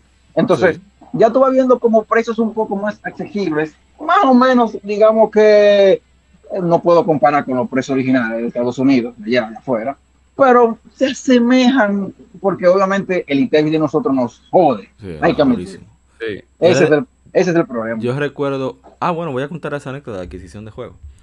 Cuando salió, por ejemplo. A ver, ¿qué juego? ¿Qué sé yo? Un juego de Wii U. Casi nadie compraba juegos de Wii. Pero cuando salió Mario Kart 8. Cuando, Oh, los cuando los amigos querían un juego Day One, lo compraban aquí. Porque es que salía casi igual y te ahorrabas el tiempo. Yo lo Sí, claro, directamente claro. A, a- a- Bueno, no, tú estabas, a 6 Point. Y. Sí. Mario Kart 8, lo- nosotros, un coro, oye esta, oye esta vaina, un coro para ir a comprar un juego. un reguero de manganzones, un coro para ir a comprar un juego. Un reguero de man- de manganzones se Ah, no, en el vehículo para ir a comprar Mario Kart 8. Y vamos Ese allá. Mario 8, el Eh. trayecto de ir a comprar fue como una hora. Ir a comprar, traerla. Desde las 3 de la tarde que traemos ese juego hasta las casi 12 de la noche sin despegarlo de esa vaina. Bueno, claro, Ay, al baño, a comer. Eso fue un vicio brutal. Bueno, por eso a mí me encanta ese juego. Eso fue como la última vez que se jugó así, porque nadie tenía tantas responsabilidades. Pero en fin. Eh, y todavía se vio eso. Yo recuerdo cuando salió Smash. y también la Pokémon, la Pokémon, eh, la, la, la X and Y. Había un hype aquí en el país grandísimo. La gente hizo su fila para hacer su pre-order. Para Smash también. Recuerdo muchas anécdotas que leí en, en los grupos de Facebook.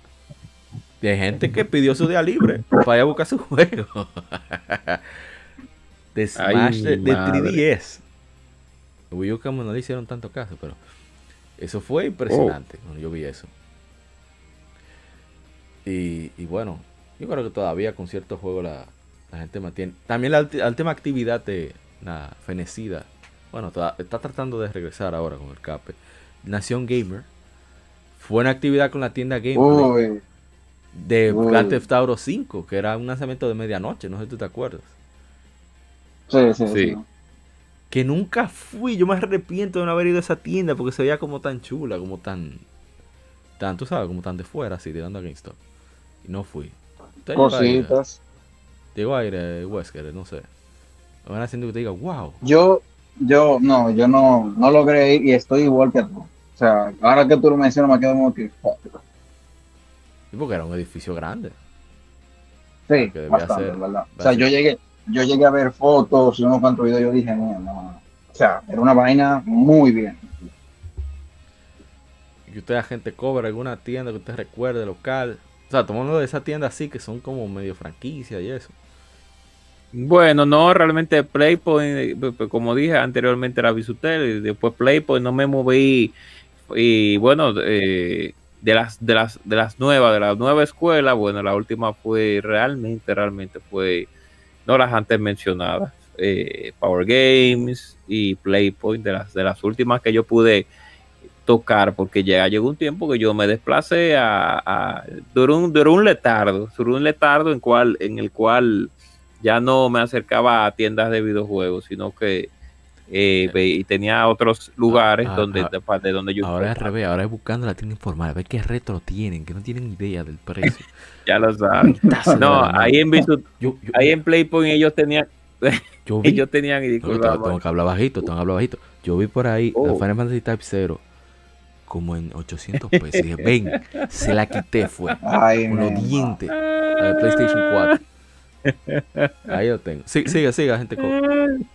Yo vi en la, en la Playpoint tenía una X-Men hijo del átomo de Super Nintendo, ahí la tenían en 500 pesos. Ya estaba que medio cara así, pero para el tiempo que salió me imagino que costaba 500 pesos realmente, Sí, era porque más o menos ese precio. Pero sí, no, yo realmente no. Yo después de, de Playpoint ya y de Power Games, ya las tiendas emergentes, yo las pude eh, ver, pero de lejos, no las calqué tan así, tan, tan de manera presencial. No, y que muchos de Yo nosotros ya era- éramos, somos pulgueros. Bueno, quitando Wesker, Wesker ya de otra clase social. también. Eso es otra cosa. No, Oh. ey, pulga, ¿Quién- qué- pulga Power, ¿qué tú dices? ¿Y, Está y quién compró, ¿Y quién compró? eh, ¿Quién iba a Playpoint en Plaza Central? A, Yo iba, a comprar bueno, yo quería un salida. juego. Yo, Yo, oye, una vez yo salí de un examen a comprar Ninja Gaiden Dragon Sword. Que salió, creo que en, en junio de 2008, por ahí, abril. Estoy diciendo, Papá, Wesker, no mire. gusto. Oye, si a mí me gusta un juego. No, yo siempre lo he dicho. Si a mí me gusta un juego y me dicen con tiempo, eso se le busca la vuelta. Eso no es que que dique. Y ah, bueno, leer los comentarios rápidamente.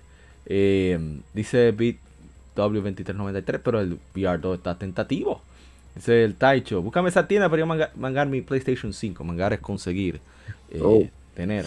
Eh, dice BW2393, G-Games no es que pierda mucho porque ellos compran más cantidad que cualquiera, consiguen los mejores precios y son suplidores. Ahí el Sí, Wesker sí. le contestó sobre la tienda que se llama Banking Games. Y sigue el Taicho, eh, ah, que no se acuerda. Volviendo con lo de eso de las tiendas. eh, no, yo creo que el cambio más grande que han tenido las tiendas, aparte de reducirse ese aspecto de franquicia y que ahora lo que tenemos son, ¿cómo decirlo? Una quimera, una República Dominicana, quimera. sí, una, una tienda Sí. que te vende juegos, pero también te vende eh, cosas de celulares, te vende accesorios, te vende mar- merchandising, te vende, ¿cómo se dice? ese, es, ese es el punto. Y ya no es esa tienda pura. No lo, digo, lo veo como algo malo tampoco. Diciendo que ha cambiado el asunto. Y que Sí. ahora es mucho más difícil tú ver, no sé, un, un, un juego retro, por ejemplo. No un juego retro, un juego nicho, si esa es la palabra. Un juego Bueno, nicho sí, en claro. una tienda es muy difícil hoy en día. Era- Es muy difícil realmente. tiene porque yo esa llegué a ver en- de, ¿Eh? más pequeña. Sigue, sigue, sigue. Yo. Sí, exacto. Yo llegué a ver en Playpoint va- muchos juegos nichos, muchos juegos que ahora inclusive cuestan mucho dinero, que en ese tiempo llegaron a Playpoint y, De verdad. y tú lo ves en eBay va, eh, vendiéndola muchos, muchos cientos Yo de recuerdo dólares. que yo veía en Playpoint cosas, ok, no son tan de nicho, pero yo veía, por ejemplo, Valkyria Chronicles 2 de PSP o, o la misma Fantasy Star Sí. Portable 2 que jugamos hace poco. Eh, y Sí. eh, ¿qué más? Eh, Okamiden, ¿sabes? Juego que poca, ahora Sí. mismo, si sale, ojalá que, lo- que, que- que el Todopoderoso ilumine a esos eh, ejecutivos de Capcom y le den tienda suelta para un Okami 2. Pero si sale Okami 2, eso no lo van a traer a una tienda. ¿Para qué? No, no, O, ya, o Like Tú a sabes, Dragon 8. Eso no va a venir. Eso no- ¿Para qué? Pero antes siempre decía, bueno, dame Mira, ese. aquí llegó, mira, có- código binario llegó aquí, código binario, binario Yes. domain, y que, que código binario, sí, dominio binario Binary llegó domain, aquí, sí. en, en Playpoint yo lo vi, y binary domain, tú sabes. super nicho. Y Muy la, bueno. y la pri- sí, claro que sí, super nicho, que te digo que aquí llegaron, llegaron a, a traer juegos que ahora valen miles de dólares, que el que lo compró tiene que estar con la sonrisota, como, ah, Rule of Rose llegó aquí en Playpoint, la llegaron a vender, y Rule, y Rule of. Rose, ¿tú sabes cuánto cuesta? Uf. ese juego está caro. Nadie compró eso. En ese tiempo yo me imagino que nadie compró Rule of Rose aquí en Playpoint, nadie. ¿Y ahora cuánto cuesta ese juego? Un, un amigo, Bueno, cambiando el tema, Yo hubiera siguiendo, sabido. siguiendo con, el- con las tiendas, me dijo que trabaja en un distribuidor oficial para Perú, pero tiene distribuidor, distribución oficial. De hecho, a Perú, eh, a los distribuidores se les castigó por haber vendido Final Fantasy XV a destiempo allá. Ah, vendieron temprano.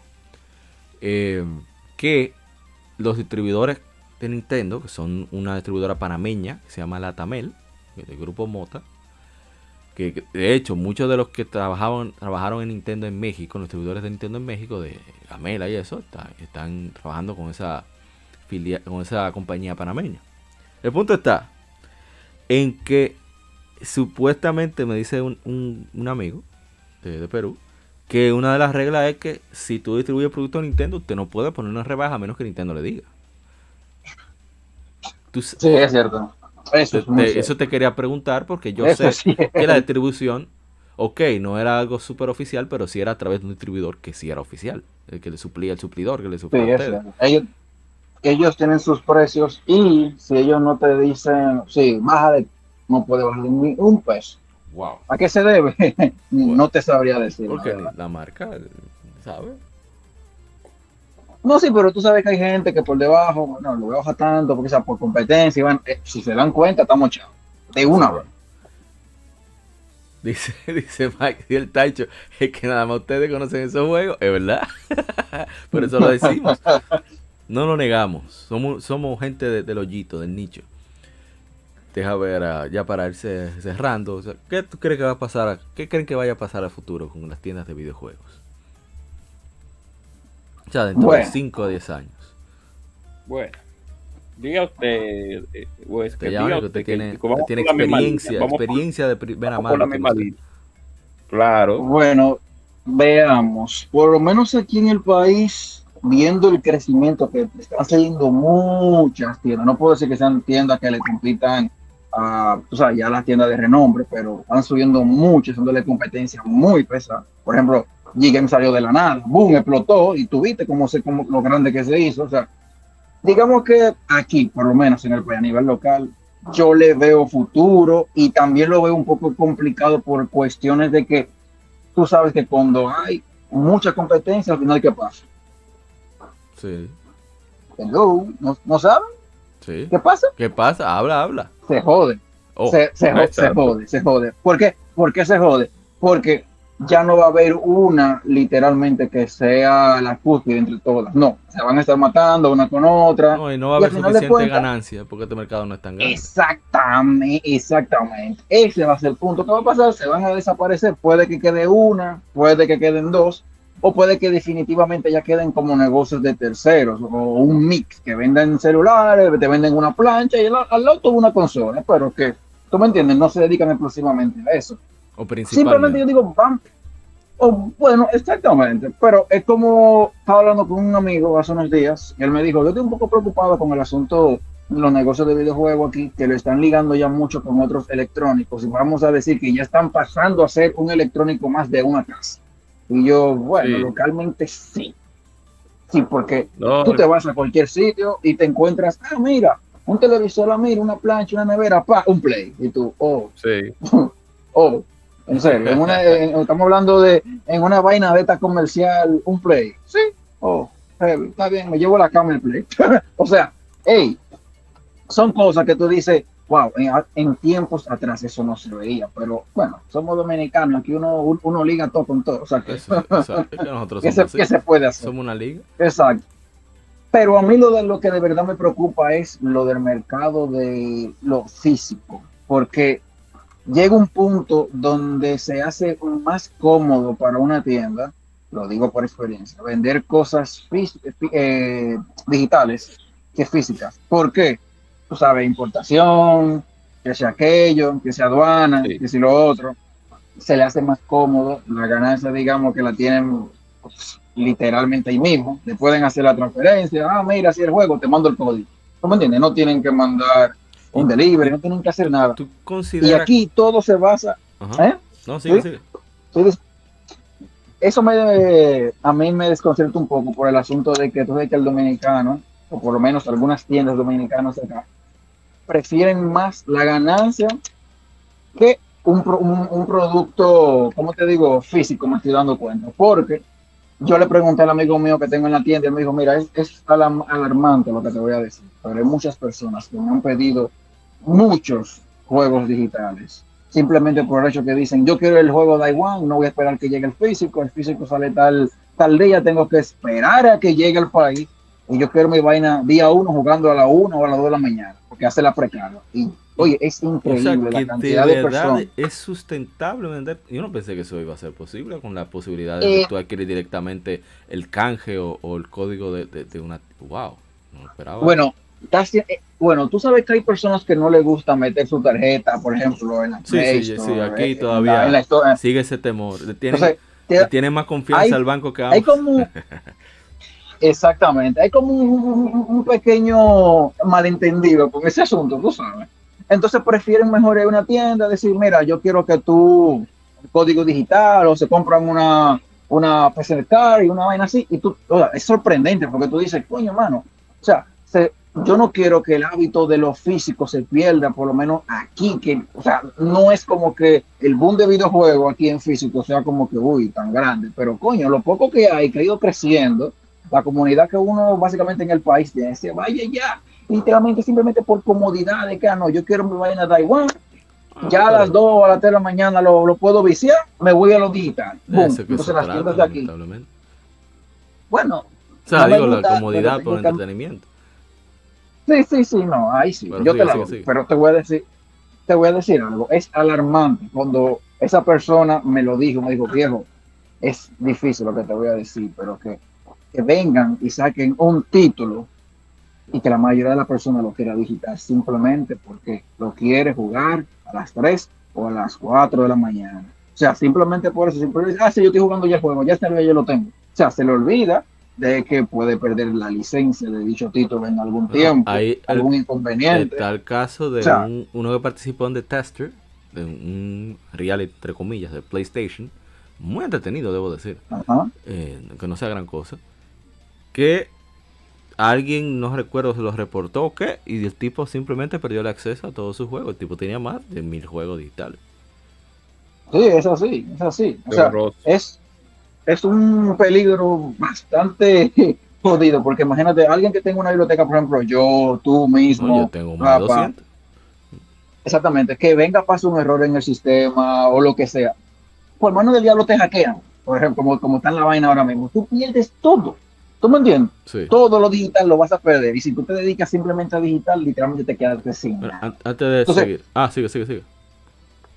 Entonces son cosas que yo, por eso digo a muchos amigos míos que se dedican a lo digital, digo, eso es algo que tiene una buena y una mala. La buena, perfecto. O sea, tú puedes tener el título eh, One, primera hora, perfecto, lo puedes jugar antes que todos los demás, aunque yo considero que eso es más una competencia, pues decía, yo lo jugué día de salida eh, vaina así. Pero tiene el contra de que puedes perder más por lo menos por la cuestión de que todavía la cuestión está con lo digital no se ha planteado como algo completamente seguro, por lo menos para nosotros, porque me vienen, me roban la cuenta y me jodí. O sea, bye bye Charlie. Pero con lo físico tú tienes tu juego para el resto de la vida mientras tú lo sepas cuidar, obviamente. o sea, son, son, son cositas que yo digo que, coño, o sea, hay que tomar en cuenta. Estoy de acuerdo. Dice eh, BitW2393. En países grandes se dejarán de usar, o sea, tomando de oficio. Pero en países pequeños seguirán normal las tiendas porque se usa mucho el cambiar y revender juegos. Esa es otra ventaja. La reventa, que eso es lo que quieren mermar en verdad el negocio. Esa la industria. lo que no quiere es que tú hagas dinero con la vaina que no es tuya. No le gusta a ellos eso. Bueno, eso es el problema de ellos. Ahora mira, ahora, mira, para que tú veas cómo la cosa, en la tienda cuando yo estaba trabajando allá en Seiko, fueron muy pocas las veces que yo vi cambio de juego. Mayormente la gente va y lo que hace es que no, no lo intercambia, ellos te los venden. Dicen, miren, ¿cuánto, ¿cuánto tú me das por este juego? Ah, tanto. Ah, pues mira, ese tanto tú me lo reduces a este juego que yo, que, yo quiero nuevo, que este que está aquí. Por ejemplo, una Call of Duty, algo así. O sea, ya no era como que tú vas, ah, mira, un, este usaba por este usaba. Muy difícil, la verdad. Habían usuarios que iban con una cantidad de juegos allá a la tienda. Por ejemplo, eh, X tanto de, de, PlayStation 4. Y de lo que eran era simplemente para que hicieran una, una reducción a un juego o a una consola. Ya no era como un intercambio. Y tú te quedabas como que, wow, el negocio ha ido cambiando mucho a nivel de tiendas. Porque si te vas a la pura, todavía existe un cambio. Obviamente, tú tienes, dependiendo del tipo de juego, tú tienes que dar algo más para atrás. O sea, un poco más de efectivo pero se sigue usando todavía el intercambio. Y a nivel ya personal, pues eso, ya tú sabes cómo va la vaina. Dice el Taicho, Hay unos juegos que solo se pueden conseguir físicos y que no vienen aquí como los Super Robot Wars. Eso es cierto. Sí, así Es mismo, ¿eh? bárbaro, sí. Claro, tú podrías Eso- hacerte es una tienda, una, una cuenta japonesa o, o- o de Hong Kong o qué sé yo, para tú conseguir la versión en Bueno, inglés, pero yo pienso bueno. que es menos complicado, irónicamente, tú traer tu asunto de Hong Kong. no, joder, man. Claro. Porque claro, llega, ¿eh? y ya. Yo tengo los Ninja Gaiden era- Trilogy que he jugado, perdón, a gente cobra. Yo los importé, Sí. los importé en una versión japonesa de Hong Kong. Y llegó, duró un mes, pero llegó. No tenía la Antes cobra. era Play. Sí, discúlpeme ya, para que no voy a. eh, Play Asia era que, que tú Ahí fue que yo lo compré, eso, sí. pues. Y hay más. pero ahora, sí, eh, pero ahora con el caso del Taicho que habló sobre la Super Robot World el- hay que hacer hay que ir a la a- directamente a la al, al Play Store japonés eh, filipino o chino y comprar la versión china que, que trae los subtítulos en inglés para poder, jugarlo. Porque en físico hay que comprarlo en japonés en Japón obligado. Dice Sí, también por, obli- que, por obligación. Que solo puedes comprar PlayStation 5 de disco para poder comprar los Super Robot Wars. Todo es ventaja y desventaja, porque los físicos te lo pueden robar, te puede dañar, pierde valor por estar usado, etcétera. Yo me he mandado a comprar varios juegos de Super Robot Wars con su traducción en inglés por Amazon. Sí, pero esa es otra discusión, no vamos a entrar en eso, porque ya vamos a ir Esa, esa, en esa, di- Sí, en eso esa es- discusión yo no quiero entrar, ¿no? porque esa discusión ahora y yo tenemos unos temas pendientes. Ese- ese preferencia. en la vaina de, lo- de los juegos de los juegos prestados siempre ha habido un, un inconveniente. Dice Nintendo Max, aquí las cosas desde Japón demoran dos meses o más. Dios. Eh, es que- Eso uf, es más o menos ¿verdad? dos o tres meses, No, dependiendo. que, sí. que con Nintendo Max yo he aprendido que nosotros, República Dominicana, es un país bastante privilegiado con eso de importaciones, porque podemos importar directamente de Estados Unidos de manera individual cualquier artículo debajo de 200 dólares. No todos los países tienen Sí. eso. Aparte de que Sí. estamos muy cerca. No, artículos como, por ejemplo, celulares y muchos electrónicos, podemos importarlos sin problema. En- El celular no, pero ya porque la, la No, no, aplicaron no, su por ciento. Pero tú, oye, créeme, comparado por ejemplo con Argentina, que yo tuve la oportunidad de jugar con un Sí. colega gamer en Argentina. bueno, Óyeme, un celularcito de Eh, esos de ciento y le pico está yendo mal. 150. Sí, ellos le está yendo de muy hace, mal. sí, pero estoy hablando de antes de que estuvieran ya con la situación actual, pero hace 5 o 6 años, como quiera, eh, por la distancia, se, se incrementa muchísimo el costo. Y de hecho, un amigo, por ejemplo, en Brasil, que Brasil tiene, un- yo no sé cómo tienen un mercado más o menos sólido, pero hay mucha importación desde Paraguay, porque que los impuestos son grandes en Brasil, son, son abusados, abusivos. Y él, él me dice, no, lo que hago es, quien vaya a Paraguay sabe que tiene que traerme un par de vainas. No. Bueno, dice Taicho, eh, me gustaría que me eduquen en un próximo podcast sobre los límites regionales en los videojuegos.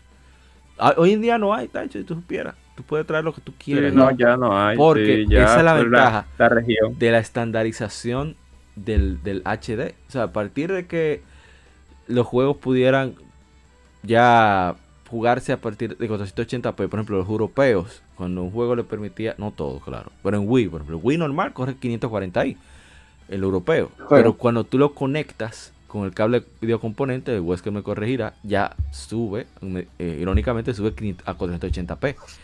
Al tener la reducción progresiva, te aumenta también la- los cuadros, lo que corre el juego, los hercios. Se estandarizan. Por eso ya no hay ese problema, porque había que, que dividirlos. Primero por control del mercado, de tú saber qué se está distribuyendo, y vendiendo dónde. De, de- de lic- de licencias también, porque ¿verdad? no es lo mismo.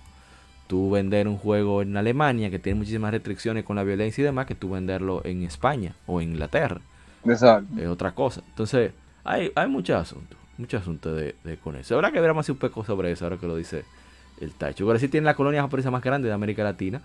Y no me refiero para adquirir juegos digitales que me dicen que no está disponible en mi región. Sí, sí, eso, eso es un asunto de licencia, eh, mi hermano Tacho. Sí. Dice Nintemax, aquí las cosas se encarecen mucho, impuestos, aduanas y lejanía de los mercados. Es, es un, pro- es un liazo eso.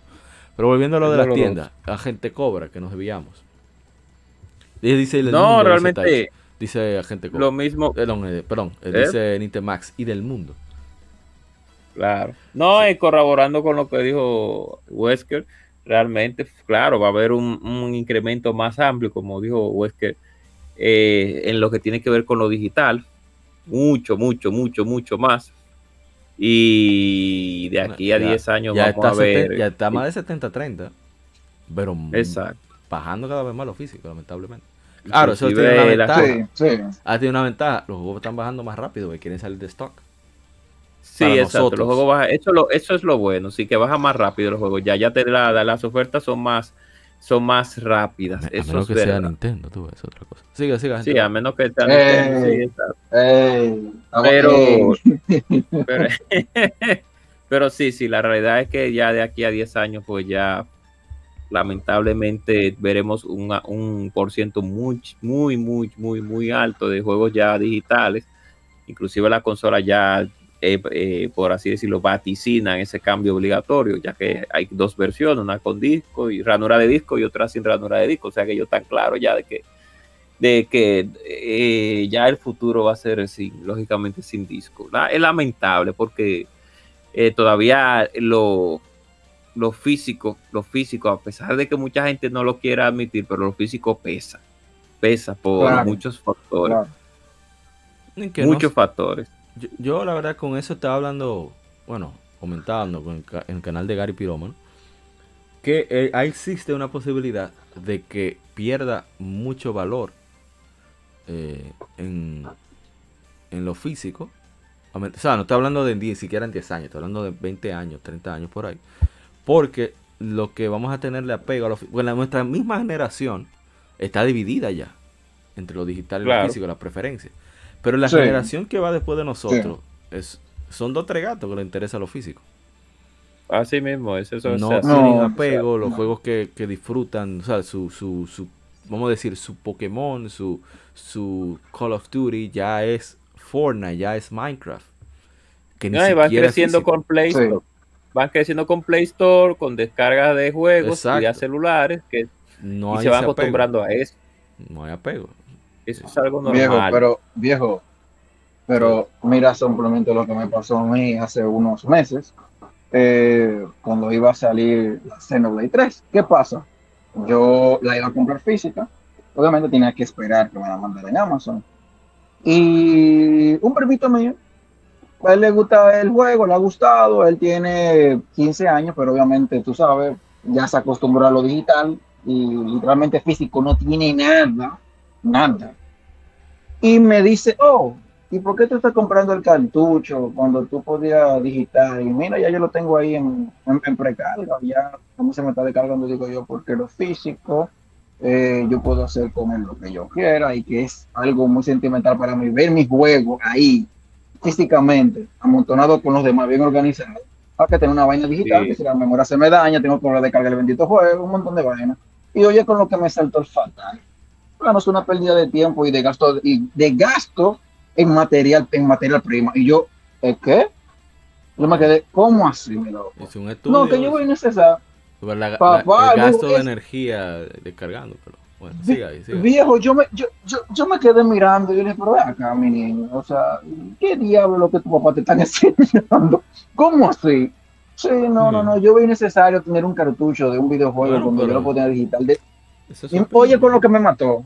No, no, no, me mató con una, me pero, dijo, pero te, te llenaste ¿Por qué de odio. po- po- Viejo, oye con lo que me dice, ponte a pensar, es que el juego es digital de por sí. Simplemente tú tienes un formato donde él está pregrabado, pero el juego es digital. Y yo, oh, oh, ok. Yo, oye, yo no supe qué más decirle, porque, o sea, y así como él me respondió, había otros amiguitos que lo también lo vi con el mismo show jugando el Smash Bros. Y me dijeron la misma mierda, me dijeron, no viejo, es que para yo esperar que me llegue algo, que al final de cuentas es algo digital grabado en un cartucho, yo, yo mejor me compro vaina digital y la tengo de igual, o sea, ese, cartucho ese se la compro más. No, pero ese se la compro más. Yo quiero mis juegos rápidos, no quiero esperar. digital. Ese se la compro. No con cuerda, Exacto, sí, se la compro. eso, Se la acepto más. Pero, Pero- esa es preferencia. pero que, eh, o sea, exactamente, vaina de preferencia, pero yo digo, coño, estos carajitos, o sea, si son carajitos así de 15 años, o sea, ya lo que viene en un futuro, más adelante, óyeme, olvídate. Oye, lo- yo te voy a decir, la vaina del, futuro con lo físico, yo lo veo un poco jodón. Y es lamentable, pero ahora todo se está yendo así, todo, todo, todo. Ya es difícil tú ver una gente comprando un CD de música hoy en día. Sí, de música. Ah, Bueno, muy purista en- tiene ah, eso. En Mm. Japón, por suerte, todavía se mantiene, siempre se ha mantenido esa cultura de, de apego a lo físico. Bueno, Esa en ventaja, Japón o sea, en pero Japón estamos todavía hay muchísimas tiendas de música, afortunadamente. Bueno, es que, papá, estamos hablando de que Japón es uno de los sitios donde literalmente se puede decir, ellos son muy puristas con, con referente a todo eso. Ellos con lo, del, con lo del digital, ellos todavía como que no están entre muy de acuerdo. Yo te puedo decir, porque tengo eh, Claro japonés, que que- eh, tú, tú estás tirando mucha vaina mía al aire y me van a dar un palo. Pero tranquilo, tranquilo. Pero no, según me dicen que allá en Japón todavía con el asunto digital, no es que ellos están muy a, muy a favor, porque, vuelvo y repito, ellos son muy puristas con lo que es profísico, con todo. A sueldo y tú te vas a tienda de videojuegos y tú vas a ver juegos muy asquerosamente clásicos en su envoltorio, en su caja, sin uso. Mira. Entonces, o sea, en el, Para- el mercado espérame, japonés hay con el asunto Hay una digital, tienda, disculpa que te digamos- interrumpa, para que la gente comprenda. Una, una, youtuber, streamer, que hace muchas cosas de, de Pokémon, ella dio una- unas, Ajá. unas opiniones que me parecieron interesantes, por eso comencé a seguirla más a menudo. Me encanta ver siempre lo de adquisiciones de, de, de juegos, no sé, yo, me encanta eso. Y ella habló de una tienda, claro, era, era sponsor. Pero cuando ella mostró la condición de una Pokémon Pearl japonesa que ella pidió por, esa, por ese servicio, yo me quedé pasma. Yo, Dios mío, o sea, esa gente cuidan Sí, ese sí. juego de una manera. Sí, que un juego nuevo occidental está más viejo que un juego usado japonés, en mi opinión. Porque eso es impresionante. mil veces. impresionante. Mira, mira Ahora, la, de adquisición Star Nova que... compramos, ¿verdad?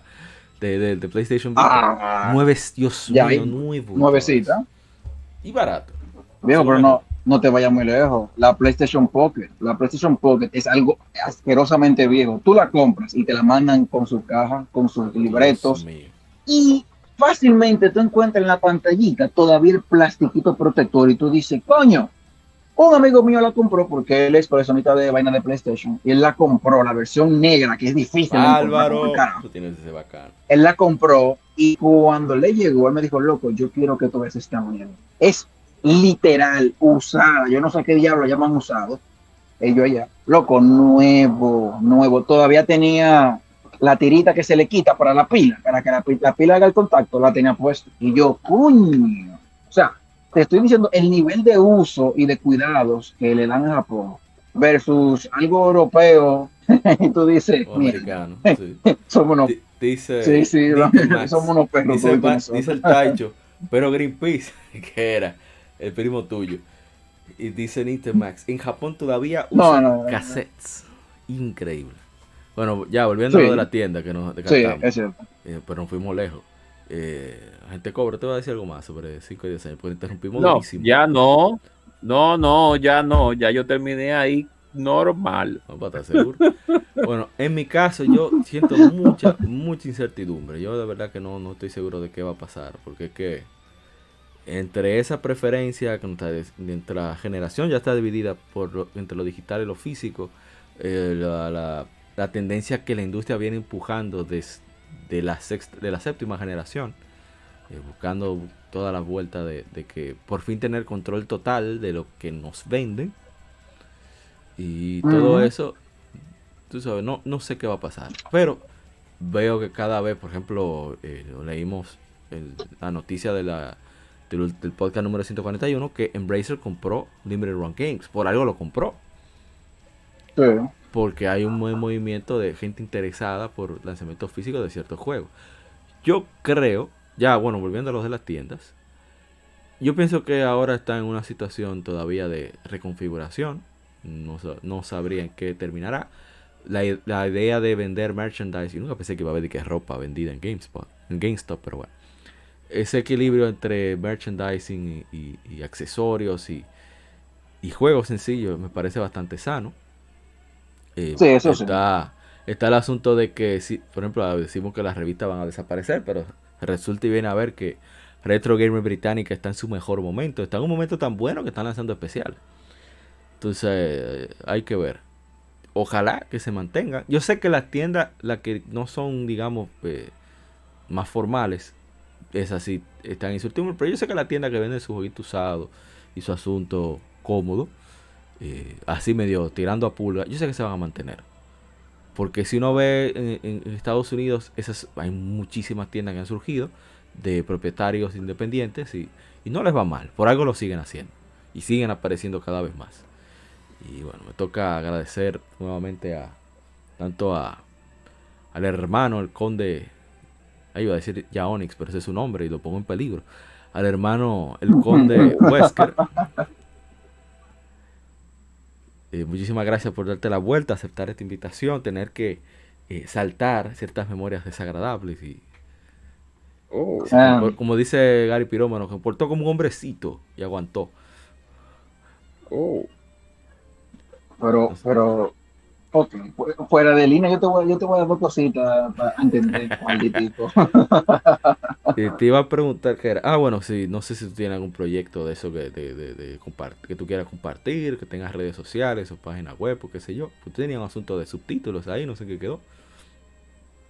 Eso de, de esa página, tú sabes que eso era un fansub, esa vaina se murió hace ya unos años porque con lo que yo con lo que yo tenía ese proyecto, lamentablemente se metieron en muchachos y cuando hay muchachos ya todo se va junto.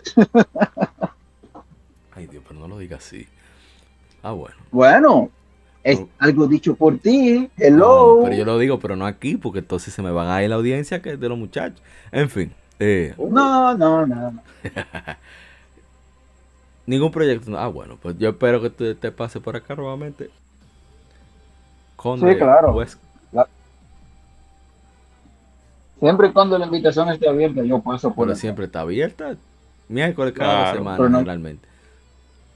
Eso es mentira porque no me invitan. Oye, Oh. harto Oh. de tirarle. No- es que o está durmiendo, se va de parranda, o está haciendo más Ah, dinero. bueno.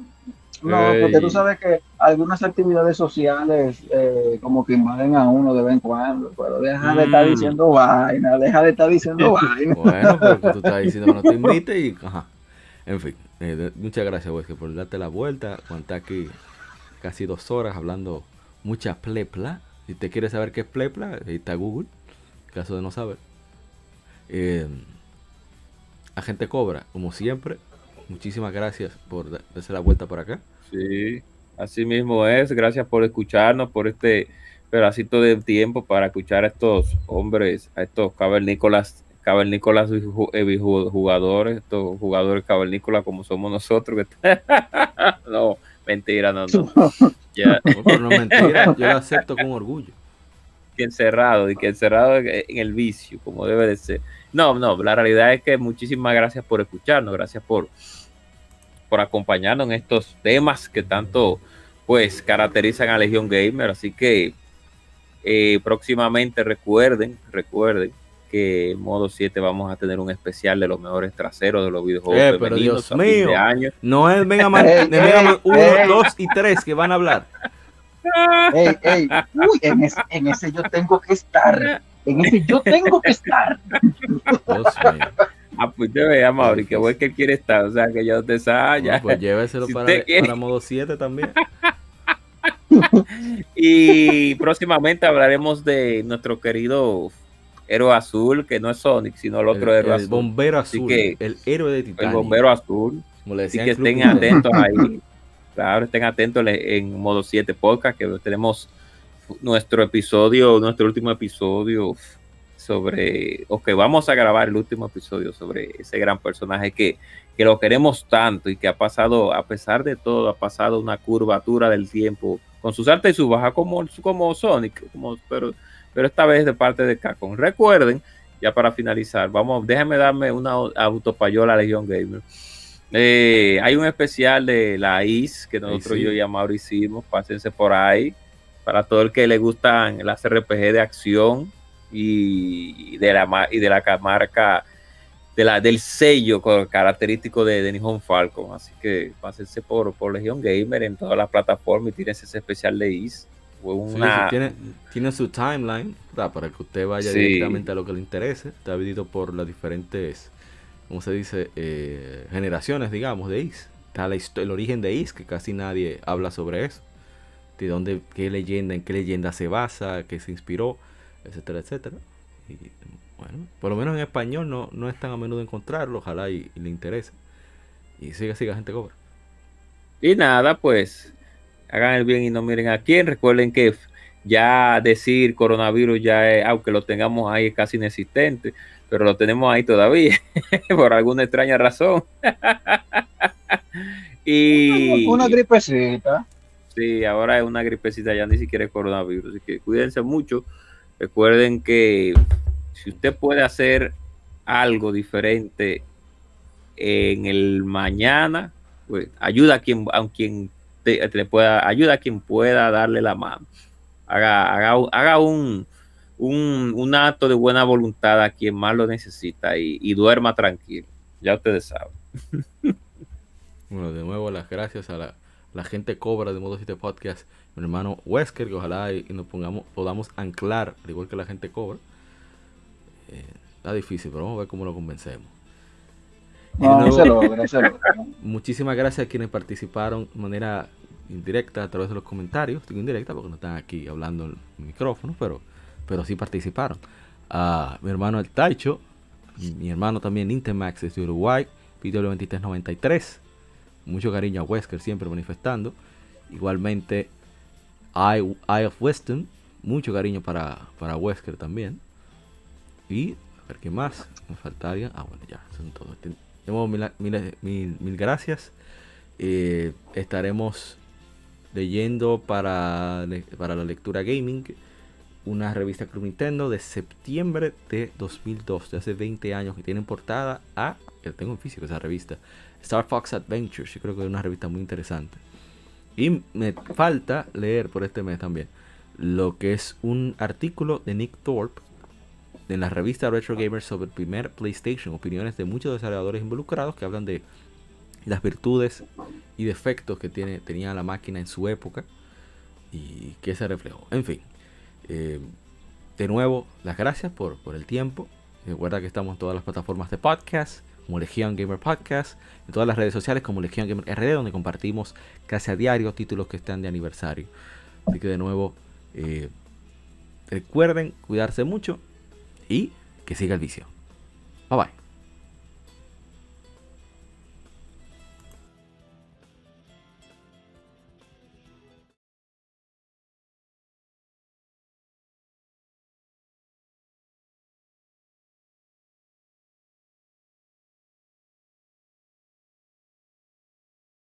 Somos Legión, somos gamers. Legión Gamer Podcast, el gaming nos une. Un podcast diferente para gamers únicos, noticias interesantes, historia del gaming y mucho más para mantenerte al tanto del actual como del pasado. Porque todos jugamos, el gaming nos une. Estamos disponibles en iBooks, TuneIn, Spotify, iTunes y demás plataformas de audio. Perfecto para escucharnos mientras subes niveles, buscas un objeto específico o practicas para dominar esa jugada devastadora. Recuerda seguirnos en Facebook, Twitter e Instagram como Legión Gamer RD para que compartas con nosotros y seas parte de la legión de gamers únicos. Gracias por escucharnos y te esperamos para el próximo episodio.